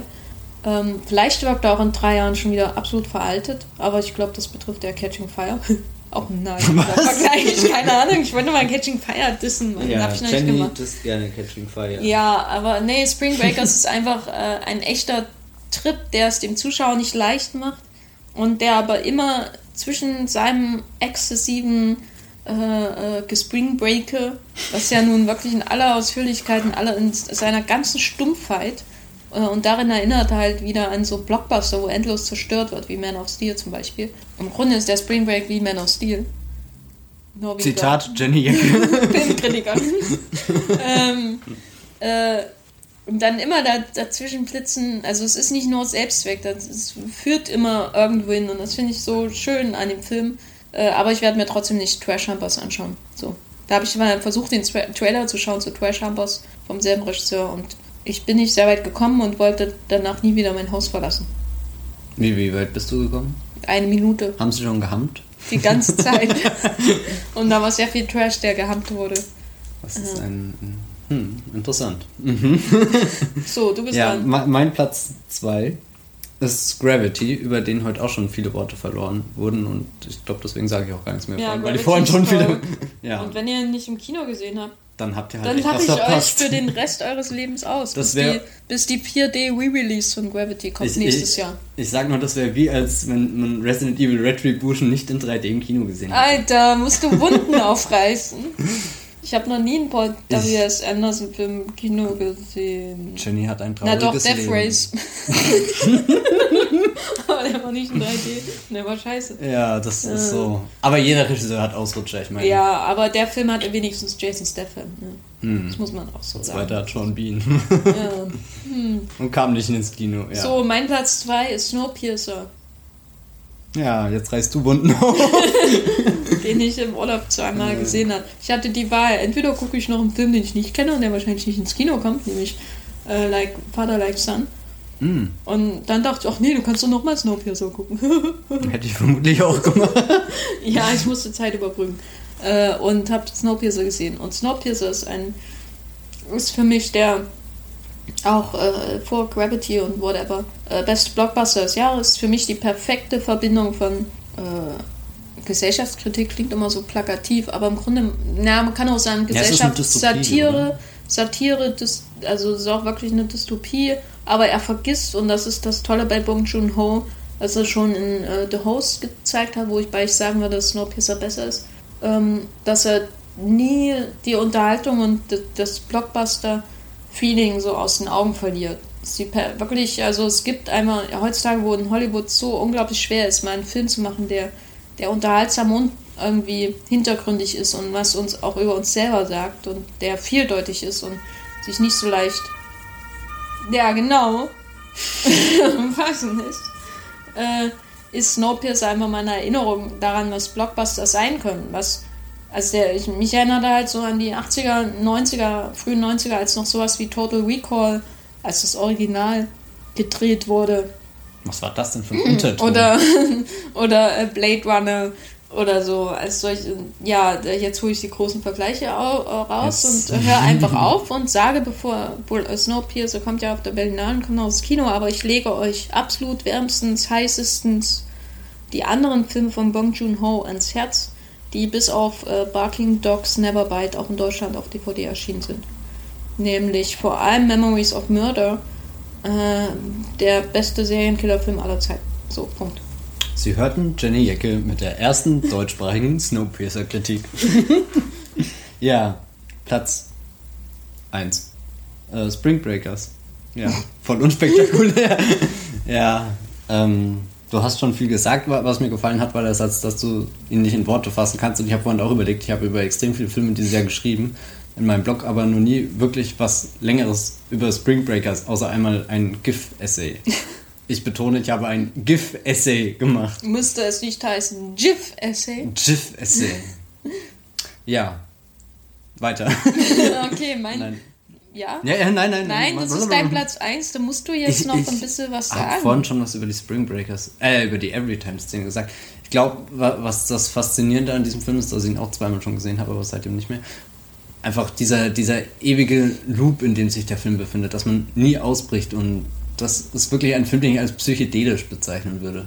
Ich habe zwar keine Ahnung, was das bedeutet, aber das, was ich mir unter diesem Wort irgendwie vorstelle, ist in diesem Film drin. Ja. Also Psyche und Delisch ist auch dabei? Ja. Okay. Ja.